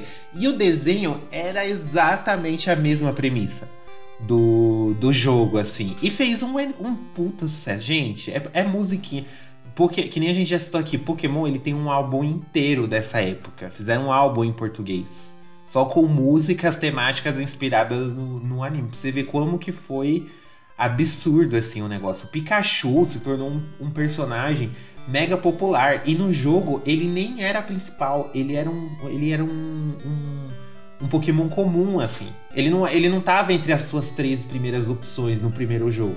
Tanto que tiveram que lançar a versão Pokémon Yellow depois, que você tinha um Pikachu, por conta do sucesso que o, que o anime fez. É, e aí ele adaptou ali o Red e o Blue, né? Pra uma Sim. narrativa um pouco mais semelhante ao desenho. Então, os sprites, que eram os desenhos do- dos, dos Pokémons e dos personagens, tinha ali uma, uma cara mais do que a gente viu no anime, né? A equipe Rocket, por exemplo, você tinha ali Sim. a Jess e o James em alguns momentos dentro do jogo, o que no Red e no Blue não existia, né? Algumas coisas que semelhante ao desenho na- nas primeiras temporadas, como o Ash no Red, o Blue e o Yellow, você, perdão, no Red, o Blue e depois o Green, que foi um aleatório que saiu no meio, é, você poderia escolher os, os respectivos Pokémons, né? O, Chariz, o Charmander, o Squirtle e o Bulbasaur ali. E o Ash no desenho ganhava esses três Pokémons. E aí quando você ia jogar o Red e o Blue, depois de ver o desenho, você falava, tá, eu vou escolher aqui o Charmander, né? Porque vocês falaram do Pokémon de Fogo, mas não é a minha escolha. Vocês vão escolher aqui o Charmander, mas depois falaram, tá, mas eu também quero o Squirtle e o Bulbasaur. Mas aí o jogo falava pra você, meu amigo, então você pega ali o seu cabo link com seu amiguinho e faz a troca com ele, se ele quiser, né? Mas se ele não quiser, você não vai ter. Aí a galera meio que falou: não, não é assim, tá errado esse jogo. Não, não é assim, tá errado, refaz. Aí a Nintendo foi lá e fez o Yellow, mais voltado ali pro anime, onde você tem um- algumas semelhanças, como eu disse, na narrativa mais parecida. Que também fez sucesso muito grande. Pra muita gente, esse foi o primeiro jogo do Pokémon é, que jogou efetivamente Uhum. conheceu o Red e o Blue depois, né? Então, é, ali já. Porque aí o sucesso foi tanto que meio que esse, esse Yellow, a Nintendo meio que tipo, pediu pra eles fazerem muito nas pressas ali pra, pra vender falando que era a história do jogo, entendeu? Porque, a história do anime, perdão. Porque quando a pessoa jogava o Red e o Blue, ela falava, ah, mas não é bem assim, né? É, Não cadê o Ash? Cadê É, a Misty? Cadê é, o então, e Brock? aqui a gente já tem muito mais semelhanças parecidas com. Os líderes do ginásio são iguais, não, isso não mudaram, mas os sprites mudaram, deixaram mais a cara do anime, então dá- rolava uma identificação melhor. E aí, meu filho, aí vendeu que nem água de coco na praia, né? Muito assim, tipo, muito assim, que aí virou a febre mesmo. E ch- chegou um determinado momento em que a Game Freak e a Pokémon Company falou: bom, isso aqui dá muito dinheiro. Então a gente vai traçar uma meta aqui de a gente tem que lançar um jogo por ano. Todo ano tem que ter um jogo da linha principal de Pokémon. E aí a gente tem esses deslizes aí que a gente acabou comentando, como o próprio Ângelo falou do do Sword and Shield, do Ultrasan e Ultramon. pô, isso- Ultra, o rolê do Ultrasan e Ultramon ainda é um negócio mais embaixo, ainda que é tipo uma DLC de um jogo que já foi lançado, mas era vendido como um jogo novo. Como um jogo e separado. aí você é. meio que. Tá, mas é uma nova geração ou não é uma nova geração? Não, não é, é a mesma. Mas aqui a gente esticou um pouco mais a história. Tá, então por que, que você não vende como um DLC? Ah, porque eu quero arrancar mais um dinheiro. Então eu vou vender como um jogo. É, como um jogo normal, mas é o mesmo jogo. Né? Você só tem alguns pokémons a mais ali. Que, porque existe essa. a- sempre tem dois jogos, porque sempre tem diferenças de pokémons entre eles, né? Que seja o lendário, que é aquele pokémon principal dentro da É geração o que vai na capa. que é o que vai na capa, e seja, ou então a questão do de alguns pokémons ali, depois de um tempo, como já tinha muito, eles falaram, bom, então o que, que a gente faz? Ah, pega aqui uns uns cinco de cada geração aqui, aleatório, e coloca nessa edição e um outro, a outra coisa com os que faltaram na outra, pra obrigar a pessoa a fazer, entre aspas, obrigar, né? A pessoa que quer a coleção inteira, que quer completar a sua, a sua Pokédex 100%, o que, que ela vai ter que fazer? Trocar com o amiguinho, né? Uhum. Vai ter que trocar ali com o seu amiguinho, ou, né? Enfim, há outros modos, né? Que a gente aqui não vai colocar nesse momento, que não condiz. Mas você pode ter os pokémons através de maneiras ilícitas. As pessoas vendem pokémon, se você não sabe, isso é um mercado que existe, né? Enfim, mas é. E aí é para estimular, né? E para que ele, entre aspas, eles acabam fazendo isso, para mim que não perca a essência do que era lá no começo. Que, o, que era a ideia inicial do cara, do criador, era isso mesmo. Tipo assim, ah, você quer ter todos, você quer, mas você vai ter que trocar com o pessoal, você tem que interagir com seus amigos para que eles façam essa troca, né? E que te deem, você acaba passando um que ele não tem, você aquele aquele velha história de, de trocar a figurinha do álbum, né? Quando é repetida, aqui Uhum. se passa dessa mesma forma. E aí eles foram é, foram entrando gerações, o anime foi continuando, foi gerando uma indústria de Hoje você vê tudo de Pokémon, gente. Que você pode imaginar, existe uma temática de Pokémon sobre ele. Tudo, assim. Até, até utensílios de casa, né? Você. Você vai, você vai no- nos mercadinhos aqui da Liberdade, tem tempero de arroz. Isso. É, temático pra de você ver o Pokémon. limbo em que chegou o negócio, assim. E, tudo é marca registrada, tudo é dinheiro, tudo é lucro, né? E tudo é, é o- o universo que se expande. Tanto que a Nintendo teve que fundar uma empresa só pra cuidar de Pokémon, que é a The Exatamente. Pokémon Company. Ela Exatamente. só cuida de licenciamento e da produção do, de tudo quanto é produto que é de Pokémon, de tão gigantesco Sim. que o negócio ficou. E só Porque pra vocês terem uma ideia de em questão de números, a gente falou que o primeiro vendeu uns 8 milhões de cópias, né? Vocês têm ideia de qual, é, no top 15 dos Pokémons mais vendidos, de acordo com dados de 2021, vocês sabem qual que tá em 15º lugar? Quanto que vendeu o 15º lugar? Décimo. Ah, eu sei quem tá em primeiro. Décimo quinto eu não sei, não. O 15º lugar é o Black and White 2. Vendeu 8.5 milhões de cópias. O 15º lugar, repetindo, vendeu 8.5 milhões de cópias, né? Da época lançado para o Nintendo DS. E Sim. qual que é o, o Que é primeiro, maravilhoso. vocês sabem qual que é, né? Que tá em primeiro lugar. Vocês sabem Sim. qual que é o, Qual que é? É o Qual? Arceus, não? não. O Pokémon que tá em primeiro lugar dos mais vendidos da série toda? Ah, não. O Arceus foi o que vendeu mais no lançamento. Desculpa. Não, da série inteira. Da série inteira. Vocês sabem qual que vendeu mais? Não, gente, eu, tô- eu vou falar. É só pra vocês adivinhar. Vocês, vocês Não, eu tô pensando, eu tô pensando aqui no Google. O Google tá pensando comigo. Dá licença Aham, não, você tá olhando o Dá negócio licença que eu pra quero poder acertar. estragar o meu momento. Claro, Você senhora, né? sabe, Quem é a Ângelo do senhora nesse multiverso? mundo de Pokémon? Ah, Chuta o nome aí, Ângelo do Multiverso. Bom, o que mais vendeu, eu imagino, não foi o primeiro, o Red Green? Exatamente. 31 milhões apenas. 31 milhões de cópias vendidas, gente. O pra Mario você chora, ver né? Nessa hora. o quanto é absurdo esse negócio. Tipo, Porque pela base instalada do Game Boy, imaginava que ele fosse o mais vendido. Sim. Eu não, eu não sabia desse dado, eu nunca tinha ido atrás desse dado. Mas pela base instalada do Game Boy, eu imaginava que ele fosse o mais vendido. E você sabe que o que é mais interessante é que o terceiro lugar é o Sword and Shield. Pra mim isso é interessante porque é, o- é um dos jogos que eu vi mais o pessoal malhar o Judas nele, sabe? falar mal, né? É, o- é o famoso boicote, né? Tipo, ah, o Pokémon tá ruim.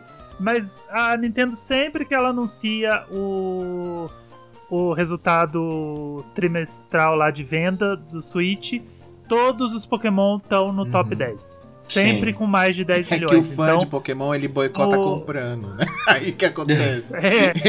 Então, qual que, é o, qual que é o top 10 do Switch? Tá ali, Sword Shield, Pokémon GO, o Arceus já tá no top 10. Então, todos os jogos de Pokémon vão estar ali no top 10. Eu falei que até o fim da vida do Switch, ela vai ter um top 10 com 9 Pokémon e o Mario Kart 8 que ninguém bate, né? Então, é, vai ser isso. Acho que é oito Pokémon, porque o, o- alguém vai ser difícil de derrubar o Animal Crossing dali. Ah, mas daqui a pouco vem um Pokémon e bate, hein? Segura. É, é, é. Já, já tá morrendo esse surto aí do Animal Crossing, graças a Deus. E entre esses pokémons que seguem a fórmula clássica, antes da gente falar um pouquinho dos spin-offs, vocês têm um favorito? Tenho. Qual? Mas eu vou esperar o Ângelo do Multiverso falar primeiro. Olha, é, o meu favorito, assim, o, o Pokémon que eu mais gostei de jogar é o Diamond. O Diamond e o. Jura? Eu sei que eles não. Sim, eu sei que eles não são os melhores. Se você me perguntar qual o melhor Pokémon já feito, eu falo Black and White. Jura? Melhor Pokémon já feito, assim. De, Ah, tem esse de mecânicas, de, de técnicas e, e tudo mais. Mas o meu favorito é o Black, é o Diamond e o Pearl. Eu acho que ele tem um, um, um apelo mais saudosístico, assim, porque eu, eu sou apaixonado pelo DS. Quando o DS foi lançado, tudo que eu jogava no DS pra mim era mágico. Sabe, eu achava sensacional você jogar com duas telas, e uma das telas era touch, e, e todos os jogos eram muito criativos. Tem os jogos que usam as duas telas de, de formas muito incríveis. E apesar de dos, dos Zeldas do DS eles serem bem estranhos, as batalhas contra chefe usam as duas telas de uma forma muito inteligente. Então eu achava muito legal o sistema do Pokémon, né? De você. é, logo no primeiro, que foi o Diamond e Pearl, você tinha o jogo rodando numa tela, e na tela touch você tinha a Pocket, né? Que é um nome. Adoro. Veja bem que ele disse Pocket, minha gente. Olha lá. né? Pocket. Você tinha a Pocket no Pokémon, que era um sistema assim mágico, lindo, porque você tinha um monte de app, um monte de recurso, você tinha, você tinha como contar passo, você tinha como ver seus Pokémon favorito, você tinha como detectar onde tava o- os Pokémon no, no Tall Grass. Então eu achei aquilo tudo muito revolucionário além de ter o Underground, né? Que o Underground é um dos sistemas mais divertidos de você jogar no DS, porque você descia num mundo subterrâneo que era basicamente do tamanho do mundo do jogo e você ficava escavando parede, né? Você entrava numa paredinha e ficava batendo na tela do DS e procurando por pedras que iam te ajudar no no decorrer do jogo. E eu achei aquilo tudo muito sensacional. Eu achei aquilo tudo muito lindo além de ser um dos jogos que tem uma das. é, eu falo que Pokémon ele tem sempre uma história muito boa, mal aproveitada. E eu acho que o Diamond é o que mais faz isso. Que ele tem uma história ali de criação do universo, origem do universo. E aí você chega no final, é tipo. Quê? É tipo, não, a gente não tá falando nada disso, não, mentira, zoeira, meme, brincadeira. Sabe, Pokémon sempre faz isso. Eles falam, nossa, agora a gente vai contar a origem do mundo, hein? Ó, tem um Pokémon aqui que ele criou o mundo, cara. Ele criou o universo. Ele é Deus. Aí você chega lá no final, é tipo um cara que. surtado que quer reviver esse Pokémon e eles simplesmente esquecem do plot do Pokémon. Eles focam no cara que é doido e tá lutando contra você, e aí a hora que você derrota o cara, o jogo acaba. Aí você fala, ué, mas cadê aquela história lá do, do, do mundo, da criação, do, do, do universo, não sei o quê? Pokémon sempre faz isso. Ele sempre fala, nossa, agora a gente vai contar a origem do, do, do, do- caos. O Pokémon que era o caos e o Pokémon que era a ordem, e eles se debatiam. Aí no final é um cara que quer ressuscitar esses Pokémon e, e aí a, a história volta, desce pro, pro, pra terra, pro, pro mundano e, e engata, empaca ali. E eu acho que Pokémon sempre faz isso de uma forma E incrível. vai continuar, né? Segue até hoje. E o Arceus tá aí pra garantir pe- que esse, esse título vai ficar aí, né? É uma marca registrada, eu diria. Pra garantir que eles não sabem É. desenvolver plot. É, mesmo. E eu acho que o, que o Diamond é o que mais faz isso, que promete um plot muito incrível e não sabe como desenvolver. Mas eu tenho esse saudosismo, saudosismo com o Diamond e ele é o meu favorito, assim. Você fala, qual a sua geração favorita? Eu falo, 4. Então, nem Entendi. penso. É gostos, né? Como diria.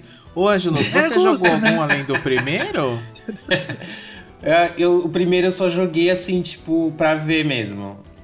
Não, a primeira geração eu acompanhei ela no anime mesmo, que era 150, ali eu conhecia todos os pokémons. Tava Só que eu não cheguei a controlar. jogar. É, eu não cheguei a jogar porque eu era uma criança humilde E não tinha console, não tinha Game Boy. O máximo que eu cheguei perto desses pokémons da primeira geração foi que vinha na pitulinha.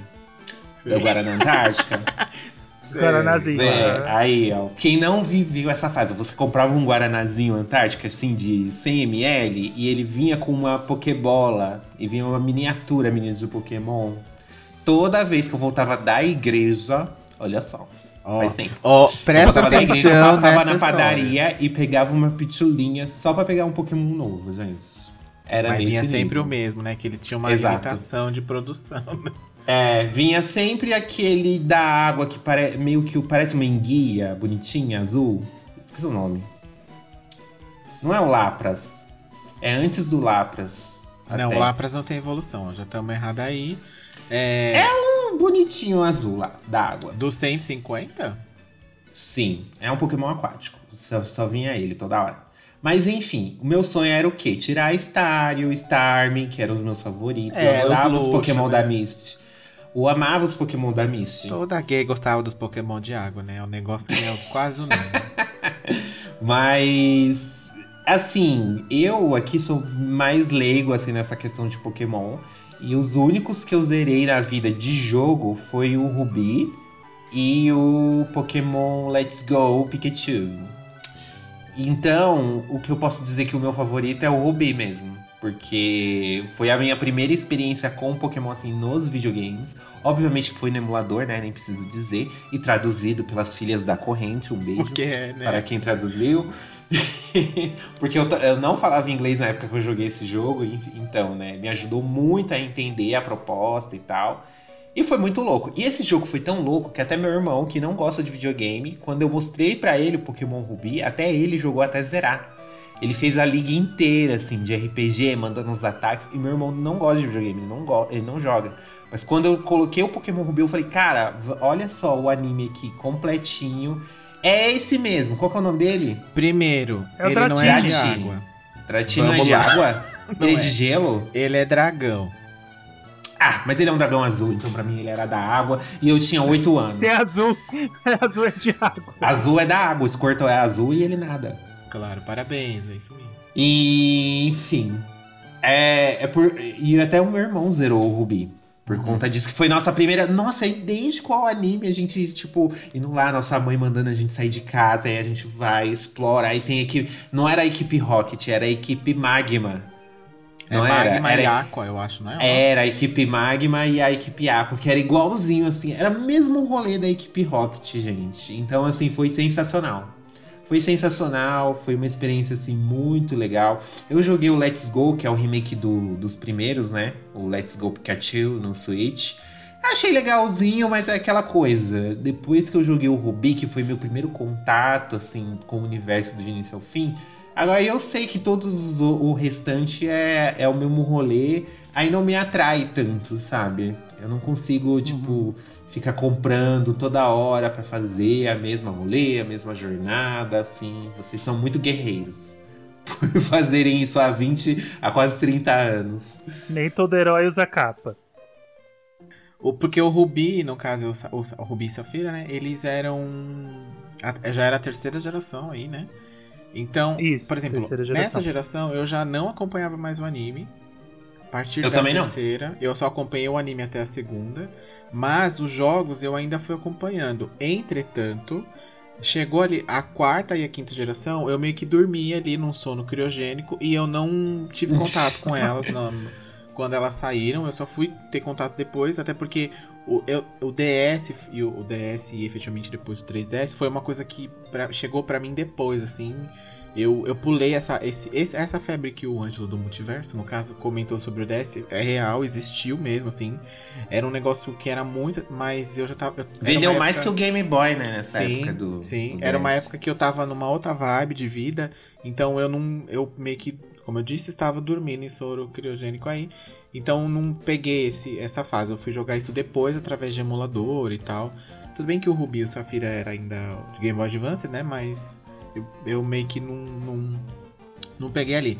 Mas quando eu quando eu voltei a, a jogar Pokémon, que foi ali já no no finalzinho do Black White 2 ali, é, eu voltei e falei, ah, vou dar uma olhada nos jogos que eu perdi, né? Que aí teve o, o, o Diamond Plu- o que tinha o, o, o, Pla- o Platinum lá também, né? Rubi, Safira. Tinha ali o. Isso. o- Todas as Eu- pedras preciosas.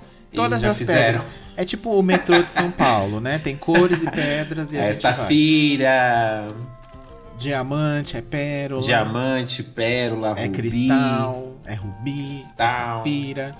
Então, aí é. E aí o que aconteceu? Eu me deparei com um jogo chamado Heart Gold. Que aí, meus amigos, eu vou te falar. Porque assim, lá na época, no começo, eu joguei o Red, o Blue e o Yellow, normal.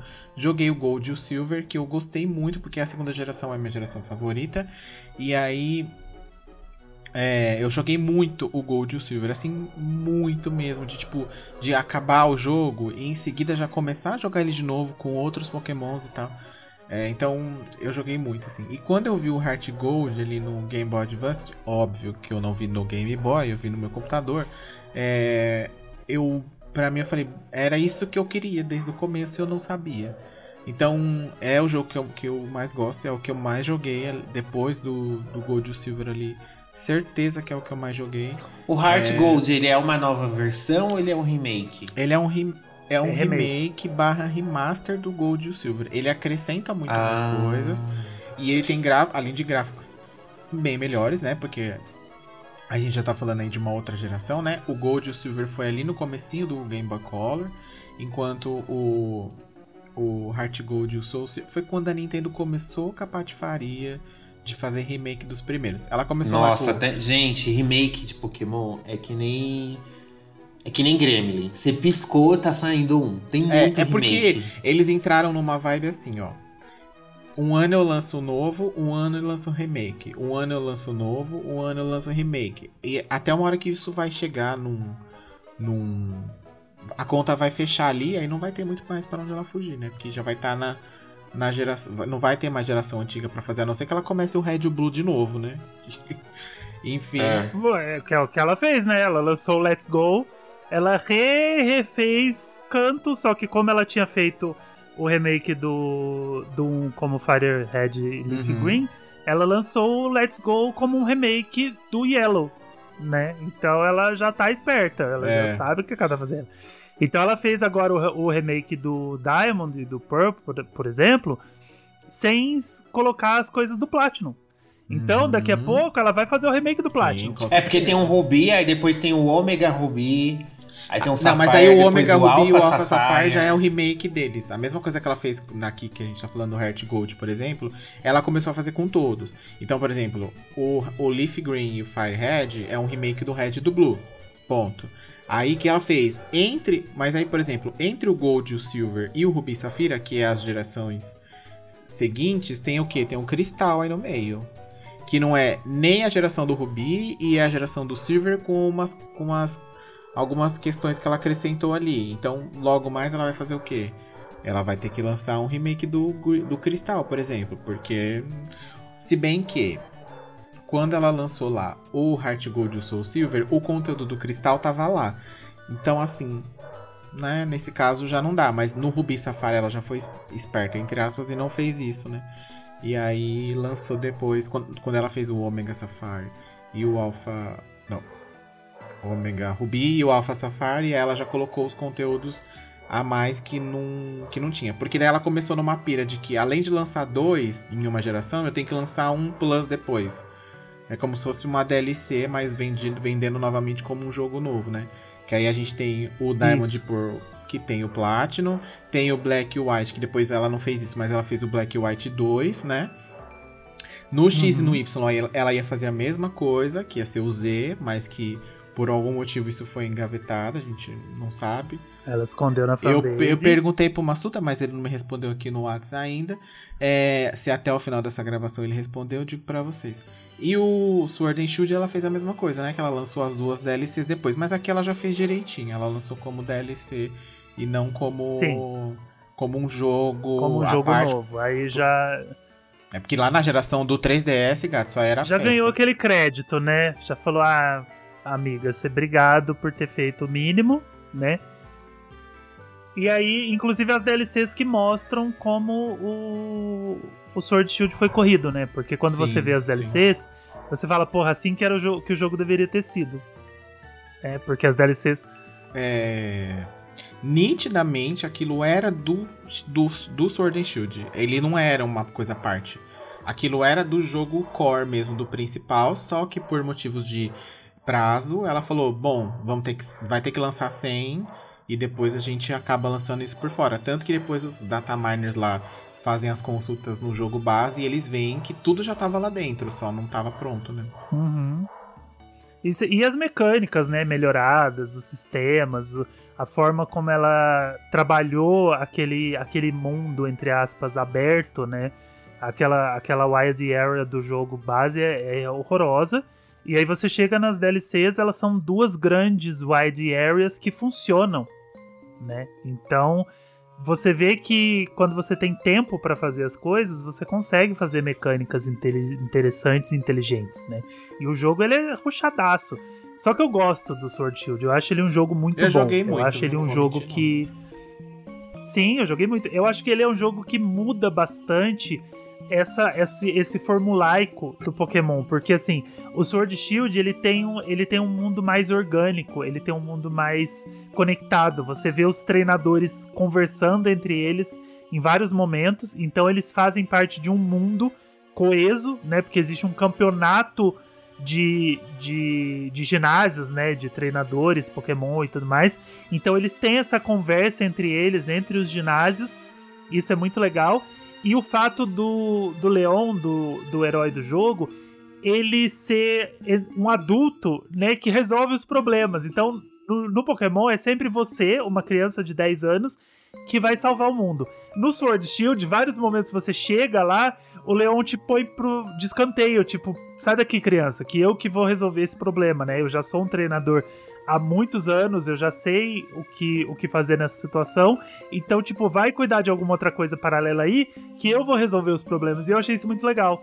Porque ele dá uma, uma, uma mudança, ele dá um ar de novidade pro, pro que você já tá acostumado com Pokémon. Às vezes até irrita, porque você fala, pô, eu que queria cuidar disso. Mas não é pra você cuidar, sabe? Já tem alguém ali pra cuidar Sim. disso. Então eu achei isso muito legal no, no Sword É. Shield. E aí, aqui a gente tá falando da linha principal de jogos, né? Que é a, linha core mesmo, que tem ali. As, é separada ali por suas gerações, né? E pelas temporadas ali, com, com, consecutivamente com as temporadas do anime, que continua aí até hoje, né? É, com a qualidade duvidosa. hum, É, digamos eu- o bastante, anime- né? Eu acho que o anime continua até hoje com o mesmo personagem e tal, justamente pra chamar novas crianças pra conhecer o mundo de Ah, Pokémon. com certeza, com certeza. Porque eu- é muito pouco provável que quem assistiu o anime nos anos 90 acompanhe até hoje. assim. Não, não. Tipo, a, a maior parte acaba abandonando. A gente vira adultos antes. A gente vira adulto. Eu não acho que o, o jogo é mais fácil de você acompanhar. Sim. Que é um por ano também, né? Não é tipo. E 13 aquilo ali, aca- acabou ali a, a história daquele jogo, você não precisa continuar se não quiser. Você não precisa É. entrar num competitivo que já é um outro rolê que tem lá dentro. Né? Você não precisa completar a sua Pokédex, que também já vai te exigir um trabalho. Você pode só simplesmente jogar ali, fazer os seus, os seus ginásios, ou o seu o desafio, ou o que quer que eles tenham inventado para essa geração. Se você terminar ali, jogou a, a liga, ou o outro nome que eles quiserem dar. E cara, Uhum. virou ali o mestre, apareceu ali parabéns no finalzinho com os seus pokémons e beleza, você pode parar por aí, se você quiser, né? Não precisa continuar ali e tal. Aí já, já acho que é uma, um outro, uma outra coisa.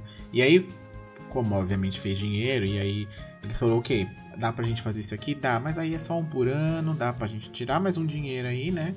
Fazer umas coisas diferentes. Então hoje em dia a gente tem Pokémon para celular, a gente tem Pokémon que você controla os. O jogo que você controla os Pokémons é, ali numa ilha perdida, aí você tem que fazer as coisas e tal. Tem jogo de carta, tem jogo Tem de futebol, tirar foto. Tem jogo de tirar foto, de você ser um Instagrammer, né? Um negócio assim. De pokémons lá, De pegar, Pokémon. pegar os pokémons em posições comprometedoras e tirar uma foto pra Exato. você ganhar Tem pontos. jogo de batalha de rinha, que é só o ginásio lá também, que é o Pokémon É. Stadium, que pra mim, fora da série, é o melhor, assim. Não, não sei porque a Nintendo parou com isso aí. Chegou ali na época do GameCube do Wii, ela tentou lançar um negócio diferente, que daí já não rolou muito. E a gente falou, volta pro Stadium, e até hoje a gente tá nessa.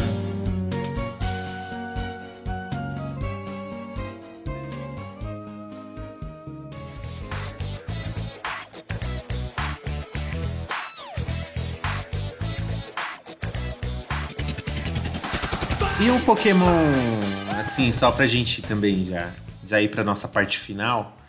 É, e o Arceus? Que é. Ele tem uma proposta totalmente diferente. Ele foi o que mais fugiu do, do tradicional, assim. Vocês acham que ele deu uma renovada na série?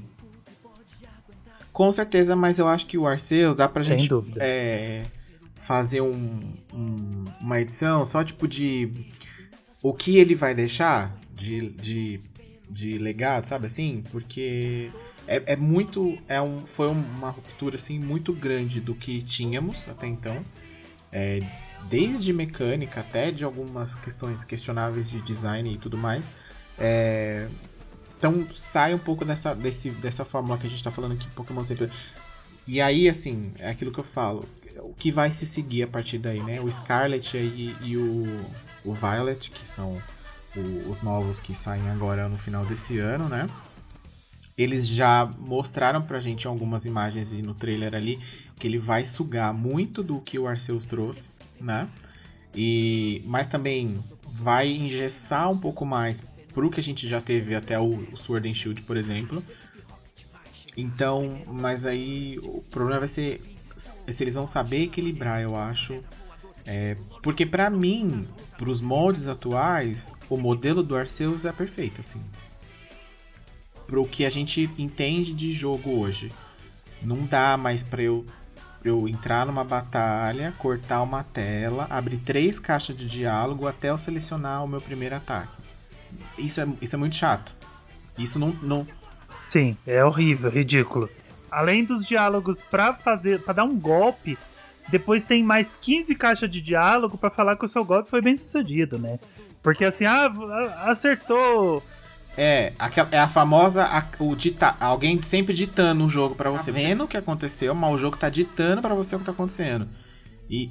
Sim, aí você tem que ficar confirmando. Você ganhou tanta experiência, ponto. Seu Pokémon evoluiu, Sim. ponto. Você não sei o que, Uhum. ponto. E aí você vai confirmando 500 caixas de diálogo. O Arceus trouxe uma, uma rapidez, uma agilidade pra isso, porque além de não entrar numa tela de batalha, a batalha acontece aonde você está, então o cenário continua o mesmo. Você, tudo acontece, todas as mensagens, todos os diálogos acontecem enquanto você É, tá se batalhando. você viu, ok. Então você se tá não lá dando viu, golpe. azar o seu. É, ele fala que você deu golpe, ele fala que o seu golpe foi super efetivo, ele fala que você venceu e tudo vai acontecendo e você já sai da batalha e continua andando. Sabe? Tanto que você pode ser atacado por vários Pokémon ao mesmo tempo. Então, eu acho que isso é uma coisa que não pode mais voltar. Tem algumas coisas que eles precisam voltar para pro tradicional, até pro competitivo. Tem muita coisa do, do competitivo que não vai funcionar nos jogos tradicionais, né? no- na nova geração, na geração 9 que vai ser lançada esse ano. Mas esse tipo de agilidade, de mecânica para as batalhas, isso eles precisam Uhum. manter. Isso não tem como eles voltar atrás, sabe? É uma coisa que a, a Game Freak ela já teve muitas mecânicas legais e abandonou no meio do caminho. Saudades, Mega Mas essa é uma. Nossa, saudade até o Pokémon andando atrás de você o tempo inteiro. Mas tem coisa que não dá pra voltar. E essa essa batalha do, do, do Arceus é uma delas. É. Então, eles já deixaram claro que o que o Pokémon Scarlet Envy, o Pokémon Violet Chat, que vai ser mundo aberto, né? Então eles falaram, ah, bem-vindo ao novo mundo aberto. Eles, eles escreveram isso em letras garrafais no post. É. 2022 a Nintendo tá lançando o mundo aberto, né? Olha você, que coisa. Gente do céu. Bem-vindo ao mundo aberto de Pokémon. Aí eu fiquei muito feliz porque vai acabar aquelas rotas escrota, né? De você andar naquelas rotinhas horrorosas. E aí você vai numa linha reta e tem 10 treinador parado olhando pra Ai, esse cara. é, gente, ó, você tem que. Aí você tenta desviar deles e eles têm o olho no cu. Aí quando você vai passar, eles te veem. Luta comigo, caralho! É assim, É, gente. Eles te, é. é. é estupro batalhal esse daí. Não é o estupro alimentar. Porque eles te forçam a você lutar com eles. tipo, não é uma questão de escolha. E isso ficou por muito tempo, esse negócio de ai, não, não vai passar, você não vai passar enquanto você não lutar comigo. Sim. Sim, sim. No próprio, no próprio Sword and Shield, mesmo tendo as wide areas que eram ali abertas, durante dentro das cidades e nas rotas entre as cidades, era esse mesmo rolezinho, assim. Óbvio que tinha ali algumas. Algum, em alguns momentos você podia fazer mais de um caminho e tal, tinha esse, essa questão, mas no, no, no core mesmo era, era, é, ainda era isso. E a gente tá falando de, de um Uhum. jogo que, né, já é, é, é, mais- é mais- bem mais recente, né, pro. E a- o, o videogame em si, o gameplay, foi evoluindo de. Mas o Pokémon meio que parou ali num tempo e agora que ele falou: Pera, acordei, pera aí, gente, o que, que tá tendo aqui? Mundo aberto. Ah, pois então a gente vai lançar aqui o mundo aberto, a maior novidade da, da, Game Freak, né? Que é- eu vejo hoje em dia a Game Freak o quê? Os, o- a, a sala de, a sala de produção deve ser o quê? Tudo uns senhorzinhos de 50, 60 anos. Falando, vamos fazer um joguinho no papel. Porque, né? O povo dormiu no tempo, gente. É porque eles devem pensar assim, tá vendendo, pra que eu vou mudar? É, pra que eu vou mudar? Mais uma coisa que, ah, que até o Ângelo comentou, o Ângelo do Multiverso, no caso, comentou, e é verdade, eles vão pegar muito do Arceus. E o Arceus eu vejo que foi meio que como um. É isso que vocês querem? Então tá bom, a gente vai fazer um, um linha principal com isso daqui, que é o que vocês querem. Porque se flopasse, eles falaram, bom, é só um spin-off, não, não aconteceu, né? A gente deixa ele lá em algum lugar. Mas como fez muito sucesso, porque é o gameplay que acontece hoje em dia em diversos jogos. Tem que ser assim mesmo, tem que ser rápido, tem que ser dinâmico. Você tem que entrar na, na luta Uhum. e ela já começar. Não tem que ir pra tela, abrir diálogo. E, e- não tem isso. É, é isso aqui, ó. Vai. Só vai e vai aprendendo conforme vai, vai acontecendo as coisas. Né? E não tem muito. Aqui é o mundo Pokémon. Este é o Pokémon. Você é a criança que chegou. Não tem isso. É tipo, chegou e foi e vai. E aos poucos você vai entendendo o que, que tá rolando ali. No Violet e no Scarlet, por exemplo, eles já disseram que é o mundo aberto. Assim como houve no. Com al- com alterações do que houve no Arceus, né? Que é um aberto, mas não é um aberto, no final das contas, né? É, então, o Arceus ele ainda tem a mecânica do Monster Isso, Hunter, isso, né? isso. Que são vários Uhum. mundos que você explora ali um a Isso. um. A, o, que, o que se espera é que o Violet vá além, É. né? Que ele seja um mundo aberto, né? Aí, a, aí a gente faz Não a, grandes áreas. a gente faz a infame comparação, mas não tem pra onde fugir, mas que ele seja o Breath of the Wild do Pokémon. Sim. né? Tem, não sim, tem sim. como não comparar. Então, a gente Uhum. espera, não sabe como que o Switch vai lidar com isso, né? Porque a Nintendo ela Aí, sabe né, fazer. Agora a Game Freak, né? A gente sabe que ela é um pouco mais devagar. Um pouco né? mais preguiçosa, eu Então, a diria. gente não sabe como que o Switch vai lidar com isso, mas a esperança que se tem é que seja um mundo aberto e aí você explora aquele mundo e aí você consegue colocar essas mecânicas do Arceus de uma forma muito, mais, muito melhor, muito mais ampla e levar Pokémon pra frente que realmente o jogo precisa, a série precisa evoluir de alguma forma. É, é irônico, né, você falar, você trata de Pokémon que são criaturas que evoluem, mas a própria série não evolui, né? E a gente fica pedindo pra série evoluir. Então, vamos ver. Vamos lá, fia. É. E aí, mas a contrapartida, eles já falaram também que em- os momentos de batalha vai haver a troca de tela, não vai ser na ali como é em tempo real. no Arceus. Entendemos, até porque também a gente tá falando do Arceus ali que tem seus 300 Pokémons, a gente tá falando aqui agora de uma geração. É 9? É 9? 9. A gente tá falando de uma geração 9, onde eu já tenho aí mais dos que 700 Pokémons, né? Se não me falha a memória. Então, assim, é difícil você controlar isso num hardware, volto a dizer, que a gente tá falando do Switch, né? Que tem ali suas, querendo ou não, existe as suas limitações com relação a isso. Então, esse pra mim é o menor dos problemas, assim. Pode até ter a troca de tela, tô acostumado com o jogo de turno. Então, pra mim é ok. O problema é o quão rápido você vai fazer isso, né? E o, o quão dinâmico isso vai, vai funcionar. Porque o Pokémon, a gente sabe, vai estar solto lá no mundo, assim como vem estando já nesses últimos jogos que saíram. E aí, entendo que você vai encostar lá, vai trocar a tela e aí começa o negócio. Então, tipo, a gente vê que eles pegaram muito do, do Arceus, até para aproveitar assets, que a gente sabe que eles fazem isso mesmo. É, E aí vão ampliar ali no. Mas eu espero que eles tenham um, um cuidado um pouco melhor do que, por exemplo, foi com o Sword and Shield, que claramente você vê um negócio assim, faz, faz o que dá, sabe? Faz, tipo, lança do jeito que der e aí você vê umas árvores com uma resolução de Nintendinho, umas coisas, um, um, a, distância, assim, você olha longe, assim, você vê uma montanha que você fala, gente, o que que é isso aqui? É um ponto? Estourou um pixel no meu, no meu monitor, o que aconteceu, né? Não sei. É, e aí quando você chega bem perto, você fala, ah, é uma montanha, acho que dá pra eu ir lá, ou não, né? Então, assim, tem uns probleminhas ali, mas espero que pelo que eu vi ali, a gente viu nas imagens, não sei se o, o Ângelo concorda, eu vi uma leve melhorada, até porque a direção de arte também tá parecendo um, um, diferente. O Arceus tem um, um rolê de, de, Uhum. de brilho e sombra estranho, assim, Sim. em alguns momentos. O, o Arceus ele tem as cores muito apagadas, né? Então É. dá pra ver. Ele tem um filtro ali, né? Dá pra ver a, a diferença. A, a Sim, direção O chão é artística- roxo, é estranho. É um negócio meio pálido, assim, o filtro, a fotografia do jogo. Não sei se é isso. É, a direção do artística da, do Arceus é tudo lavado. é- ele é lindo. É. Eu, ele, eu falo que ele é um jogo bonito e feio ao mesmo tempo, né? Porque ele tem umas É, não- coisas as coisas não tem contorno, parece. mas só é estranho. que ele tem um design bonito de personagens, ele tem um design bonito dos Pokémon. Eu acho muito bonito o design dos Pokémon lá. A- as cidadezinhas, né? O estilo japonês ali que eles criaram, tradicional e tudo mais. Só que ele. Todas as cores do jogo são absurdamente lavadas, né? O céu é cinza, ou até o azul do céu é meio cinza. E aí no Scarlet Violet, pelo trailer, dá pra ver que é tudo colorido, tudo vivo. Aquele céu azul brilha, as gramas verde, os bichos amarelos, bicho azul, parece uns bichos rosa colorido. Então dá pra ver que é, um, é uma direção artística muito diferente, que remete mais ao Let's Go, né? Aos Pokémon do jeito que eles eram mesmo, muito coloridos, muito vivos. Então você vê que vai ser um jogo muito mais ali na pegada do Sword Shield mesmo, cores bonitas, tudo muito brilhante, muito bonito.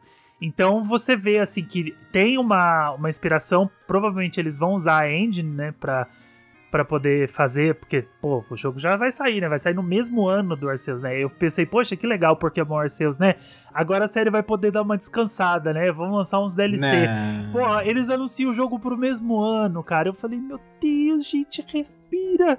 Sabe? Descansa, militante. Dá uma relaxada, mulher. Senta um pouco, respira, toma água. Mas eles não conseguem. Então eles vão lançar É. o jogo esse ano. Então vamos ver o que que eles vão fazer, né? Eu sempre sou muito esperançoso, sabe? Eu sou, eu sou a favor de. Ah, eu também acabo sendo. viu? Eu sou a favor de só coisa- criticar depois, sabe? Enquanto tá tá tá tá hypando, eu tô hypando junto, sabe? Então eu tô tô ansioso, tô esperando. Vamos, eu quero que seja bom, eu quero que dê certo, sabe? Eu não sou não sou da, daqueles de ficar, ah, não, mas não sei o quê. Tomara que dê errado, tomara que fracasse, porque tá muito rápido, tá muito corrido.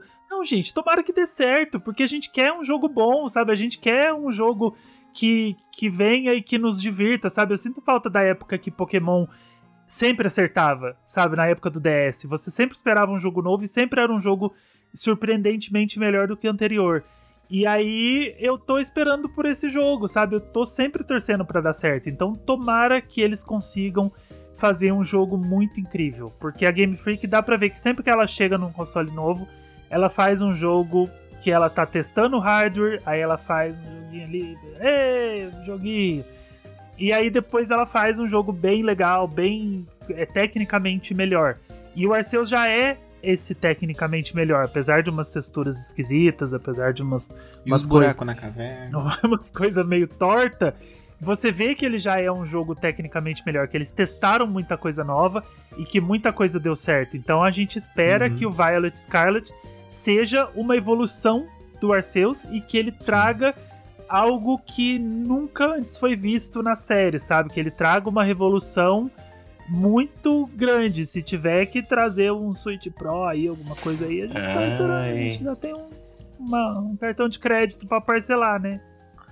Mas no final das contas, a gente sabe que isso não vai acontecer, né? Porque, assim como estamos calejados com a Capcom e com a Square, por exemplo, estamos calejados com a Pokémon Company também. E a gente Sim. sabe que a, no- a nossa expectativa é 10 e ela vai entregar uns 7 ou 8. do que a gente tá pensando que virá, né? Mas o problema é que o 7 e o 8 eu ainda tô jogando. e eu tô achando legal, assim. Eu tô vendo coisa legal. Né? Eu tô vendo coisa boa ali. Né? Então eu tô. Por exemplo, os, o próprio Sword and Shield. As cidades são muito bonitas quando é um ambiente controlado ali, não tô no mundo aberto. Né? Tirando as casas que são todas iguais por dentro, é, é, é, é, é bonito ali, a resolução é legal, o, o, gráfico ali é bonito. Então, assim, o design é, é bacana também. Então, assim, faz isso direito no mundo aberto, então que já tá bom assim, né? Já, já uhum. vai ficar legal. Com, conserta direitinho essa, essa questão do é, da batalha, coloca todos os pokémons, não vem com essa não vem com esse negócio de falar que é difícil de fazer os ataques quando a gente vê que o pokémon só dá dois pulinhos. Né? Não vem com essas desculpas pra cima de mim, a lá, não, não tem dinheiro para fazer uma localização em português, porque não dá mais pra gente. Isso não dá mais para engolir, né? E aí a gente viu, por exemplo, no Arceus que ela sabe fazer ataque. animação de ataque. Né? Ela sabe Nossa, fazer. ficou, ficou sensacional, cara. Aquela, então, assim, aquelas animações tá muito legal, tá muito bonito. Faz de novo agora um pouquinho melhor. Que dá, que dá, né? Você tem hardware para isso, o Switch ainda vai aguentar, né? Não, não, a gente não tá falando de, de, de nada estrambólico aí com resolução 4K e DLSS e e High Definition dos 8K, não é nada disso que a gente tá falando, né? Se for o caso, bate lá na porta da Nintendo e fala, amiga, vamos atualizar esse, esse console aqui, né? Colocar uma memória direitinho, colocar uma, uma placa da Nvidia aí, que a gente já viu que você anda sondando eles lá. Vamos lançar um Switch novo aí pra, né, pra gente poder. O problema, o problema, assim, que fecha aqui, o problema da, da Game Freak ali, da Pokémon Company, é só que ela demora muito para acompanhar a, a tecnologia. E aí a, tecnologia não, a evolução do, do, do, dos, dos jogos. E aí eu não sei se é por conta da limitação da própria Nintendo ou se é ela que, né, que, que tá dormindo um pouco ali. Trabalha dois dias e dorme três. Eu acho que desde o do Wii a Nintendo ela meio que percebeu que ela não precisa ter o, o hardware mais potente assim para poder fazer sucesso. Por isso Mas que então ela tu tenta... investe em gente que sabe fazer, né? Um negócio. É, é... Então, mas o, o lance do Pokémon é que a limitação ela não é da Nintendo, né? A limitação é, é da Game Freak. Sim, mas é uma coisa da, que da a galera gente... que tá lá dentro, né? É, é uma, mas é uma coisa que a gente já falou isso lá no Fator Replay isso é uma decisão da empresa. Se a Game Freak decidiu que ela tem 15 pessoas para fazer um jogo, é uma decisão que eles tomaram que a gente não pode pagar por isso. Porque, porra, se eles têm a franquia uhum. mais rentável da história, eles têm dinheiro para fazer um estúdio de, do tamanho de uma cidade e colocar 700 japoneses para trabalhar no jogo. Sabe? Mas eles não querem fazer isso. Não é o que eles querem fazer. E aí a gente que paga com esses jogos mal otimizados. E o, o, meu sonho é que um dia a Nintendo chegasse e falasse assim: amiga, deixa eu tentar fazer um Pokémon. Só pra ver uma coisa. Porque se o Pokémon fosse feito nos estúdios da Nintendo, cara, seria outra coisa. Seria Enquanto não bater no bolso, eles não vão mudar, gente. Isso é, uma, isso é uma coisa cultural, eu acho que da própria Nintendo, assim como um todo, até as subsidiárias. Se não tá batendo no bolso, não tem por que investir mais. É. Tanto que foi basicamente o que ela fez aí, dando um exemplo recente, o que ela fez com o Metroid. Ela deixava isso lá dentro preso. Até que ela falou, bom, não, não, né, não dá mais, não tá rolando, vamos uhum. dar pra uma outra. deixar alguém fazer aí. Quem quer fazer? Vamos dar um leilão aqui. Eu, o, que, o meu. O que eu acho, assim, a minha, na minha visão, o que a, o que a Game Freak precisa?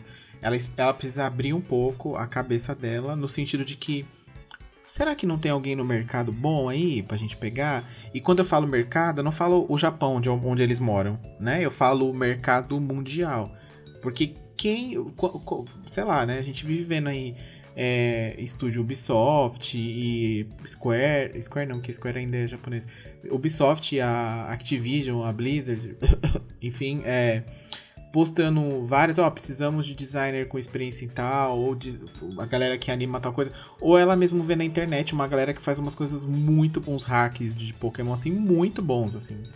Muito bons que você fala, mas com quanto você fez, amigo? Isso aí? Ah, não fiz nada, fiz aqui na minha hora livre. E a Nintendo com o um negócio de 100 bilhões, 100 bilhões O mais Tipo, louco é que é os próprios os jogos dos estúdios da Nintendo mesmo são lindíssimos no Switch. É, então. Mesmo o hardware sendo mais limitado, a Nintendo ela Sim, consegue então, explorar esse- tudo. Esse é o problema. O problema, o problema é que a Sim. Game Freak, por ser uma empresa independente, por não ser parte da Nintendo, ela não quer largar esse osso, né? Então, É. como a empresa ela tá, a The Pokémon Company ela tá dividida em três empresas independentes, elas não fazem parte da mesma empresa, a Game Freak ela não quer largar esse osso, porque ela tem medo de se ela largar o osso de dev, a gente percebe que a Nintendo faz um Pokémon melhor do que a Game Freak, aí acabou pra ela, sabe? Vai mandar um Uhum. acabou pra tu. E ela não vai largar esse osso. Então, enquanto ela for independente, ela vai ficar presa nesse osso e ela vai ficar presa nesse negócio de querer fazer jogo com três pessoas. E aí a gente fica nessa, nesse looping infinito. Vamos né? mandar uma mensagem lá pro Bowser, o homem da Nintendo lá? Manda. Vou mandar aqui um áudio pra ele. Vou falar, ô meu amigo. Meu amigo, vamos. Né, vamos. Pega aí pra você fazer um negócio. Pega, por exemplo, sabe o que você faz, amigo? Você quer ganhar dinheiro? Você quer ganhar dinheiro? Eu vou te dar uma dica aqui, ó. Duas dicas, na verdade, vou dar pra ele. Pega ali o, o Heart Gold e o Soul Silver e faz um a lá Pokémon Let's Go ali, mas sem aquela coisa de capturar jogando a bola, que aquilo foi escroto demais. Faz um remake naquele mais fechadinho ali dentro da, da, da mecânica com a segunda geração. Faz isso. E aí você faz um Pokémon Stadium novo ali, que é fo- fo- focado na batalha ali. Você pode até migrar o seu o seu o seu cenário competitivo de Pokémon para um jogo desse que seja específico para isso. Assim como o jogo de luta faz, por exemplo, né? Que Uhum. o, o foco é faz isso que você vai ver o tanto de dinheiro que você vai ganhar. E aí você deixa a, a- a Game Freak fazer esse, esse jogo marromeno ali com aqueles três, com aquelas três pessoas que tem lá dentro. Faz. E aí vamos ver até, até quando a Game Freak segura esse rojão ou se ela não vai ter que se movimentar aí e abrir umas vagas no LinkedIn, né? Eu posso até me candidatar se ela quiser como consultor, talvez, ou como uma pessoa que vai ali só pra dar uma dica e tomar um café. Pois a é. gente sabe, né? De repente. Mas assim, eu acho que é, eu acho que é o que no final das contas a conversa vale meio que o que a gente a gente acaba vendo que pensamos mais ou menos da mesma forma, né? Que o que falta é isso mesmo, é só ela expandir um pouco. Ela expande a mente dela tanto na expande tanto a mente dela quando ela faz uma geração nova que ela baseia em, em diversos lugares ou numa região específica do mundo, como foi o Sword and Shield foi lá na Inglaterra. Esse agora vai para uma um, é, mais pela Espanha, Espanha, parece, né, né? Tipo, então, tipo, ela tem esse esse essa cabeça de, de guiar ali o, o universo do Pokémon baseado no que a gente tem no mundo hoje, né? Em cada lugar, em cada continente, enfim. Por que que não, sei lá, por que que não chama uma galera da Espanha pra entrar no jogo, no, no desenvolvimento ali e fazer uma, né, tipo, de repente sai pode sair coisa boa dali, é muito capaz que saia, por sinal. A gente vê que, que quando existe essas, essas consultorias, essa, quando envolve essa galera é, é muito mais produtivo, né? E acaba saindo um- um- uma obra melhor no fim das contas, mas ela não, ela deixa ali fechadinho dentro da casa O que, dela. o que falta, na real, é a Nintendo bater o pau na mesa e comprar a Game Freak. Aí quando entra nessa ela não vai conversa, fazer isso, não. todo Ela mundo não fala, ai, isso." mas isso não vai resolver. Vai resolver. É a única coisa que resolve. Então, quanto isso não acontecer, a gente vai ficar nessa situação e vamos continuar, porque eu vou continuar comprando. Pokémon vai continuar sendo o jogo mais vendido do Switch e tamo nisso. Eu já sei, eu vou mandar uma outra mensagem aqui, ó. Eu não vou boicotar bosta nenhuma, eu vou comprar Pokémon. Vou mandar uma mensagem aqui pro Phil Spencer, peraí. Alô, Phil? Por favor, né? Já deu. Anunciei que você vai comprar a Game Freak. Valeu, obrigado, gente. Aí. Fih, se ela não nunca que o Phil Spencer vai conseguir, a Nintendo jamais. não, só fala pra ver Não, se a claro que Nintendo não, dá né? uma Não, mas a Nintendo maior, ela é dona da, ela é dona de parte dos É, direitos então, de mas-. Não tem como a, a Game Freak vender sem, sem consultar ela antes. Então, tipo, a Nintendo jamais vai aceitar. Mas ela tinha que ser dona da Game Freak. Aí a gente resolvia o problema na hora.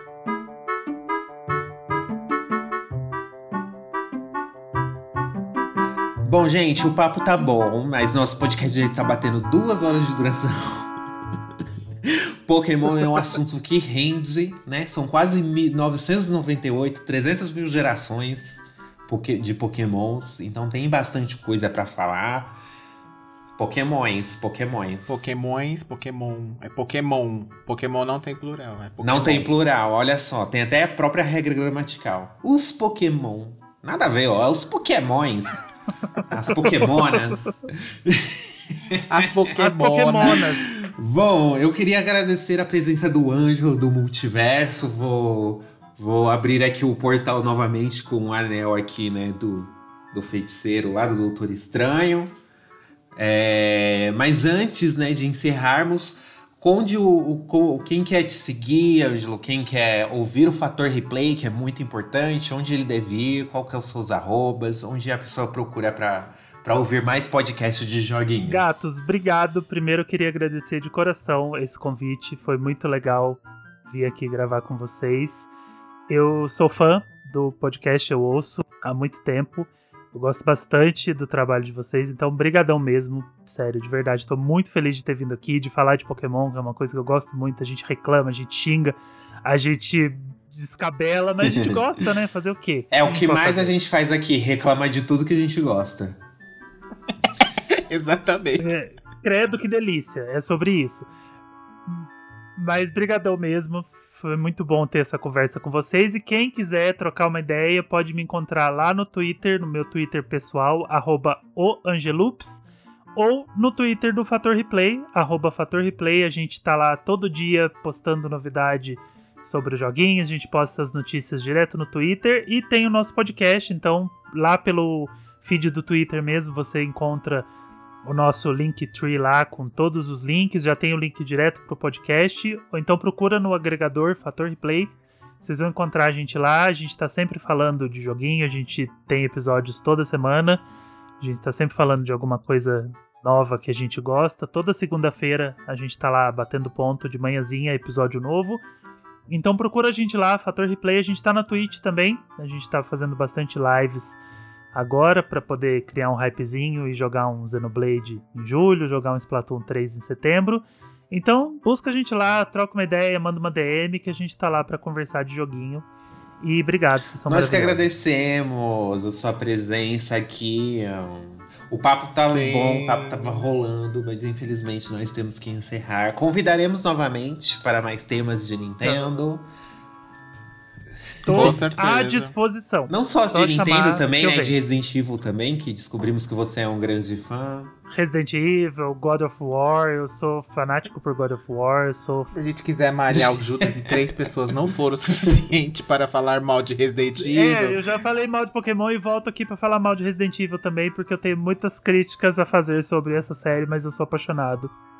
As Então, empresas têm que entender que se ninguém falar mal é porque tem problema aí. hein? Exatamente, a Então. gente tá aqui pra fazer as críticas que precisam ser feitas pra Exato. melhorar o que a gente gosta. Uhum. Bom, gente, quem quiser também seguir a gente aí, na- nas- comentar, mandar um recadinho, falar o que, que você acha de Pokémon, o que, que a pessoa deve fazer, Sr. Denis? Pode mandar lá um recado e um amém pela essa edição ter saído. Depois de 117 edições de um podcast que fala sobre videogame, cultura, nerds e novelas mexicanas e de um tudo um pouco, estamos aqui falando sobre isso para o arroba GameOverblog no Twitter, no Instagram ou no Facebook. Mas é que Facebook é muito assim, mas a gente tá lá também, se você quiser. Pode também mandar um e-mail no contato arroba gameover.com.br, deixar lá sua opinião, sua sugestão. Tô gostando que eu tô vendo a galera interagindo, todo mundo respondendo as nossas enquetes. No último episódio ali das, da- das nossas personagens femininas foi. O pessoal tá comentando. Então, lembre-se que todo final de semana, sábado ou domingo, depende da boa vontade do Ângelo de subir o episódio. Tem um episódio novo do Ai, GamerCast, tá bom? E aí você escuta a gente. Faça como o nosso amigo Ângelo do Multiverso. Seja um fã, quem sabe você também não possa ser chamado para fazer uma edição aqui conosco. Agradeço ao Ângelo também por estar, De nada. por estar aqui. E saiba que uma vez que veio, o, o convite fica. O convite fica em aberto para demais, para novas datas e novos temas. Quem sabe eu não convenço aqui o Ângelo a jogar um, um Xenoblade Chronicles e a gente faça uma edição sobre esse Vem aí. assunto. Nem vamos ver também. Não sei se eu vou gostar, porque eu não joguei também É. ainda. Enfim, vamos ver como que vai rolar. É isso, gente. Muito obrigado. Joguem Pokémon que é legal, tá? Se você jogar no Pokémon GO também no celular, não tem problema, a gente não vai É, jogar. não julgaremos. Bom, gente, é isso. Um beijo, um cheiro e até a próxima edição. Beijo, gente. Tchau, tchau. Tchau, treinadores de Pokémon e Pokémonas também.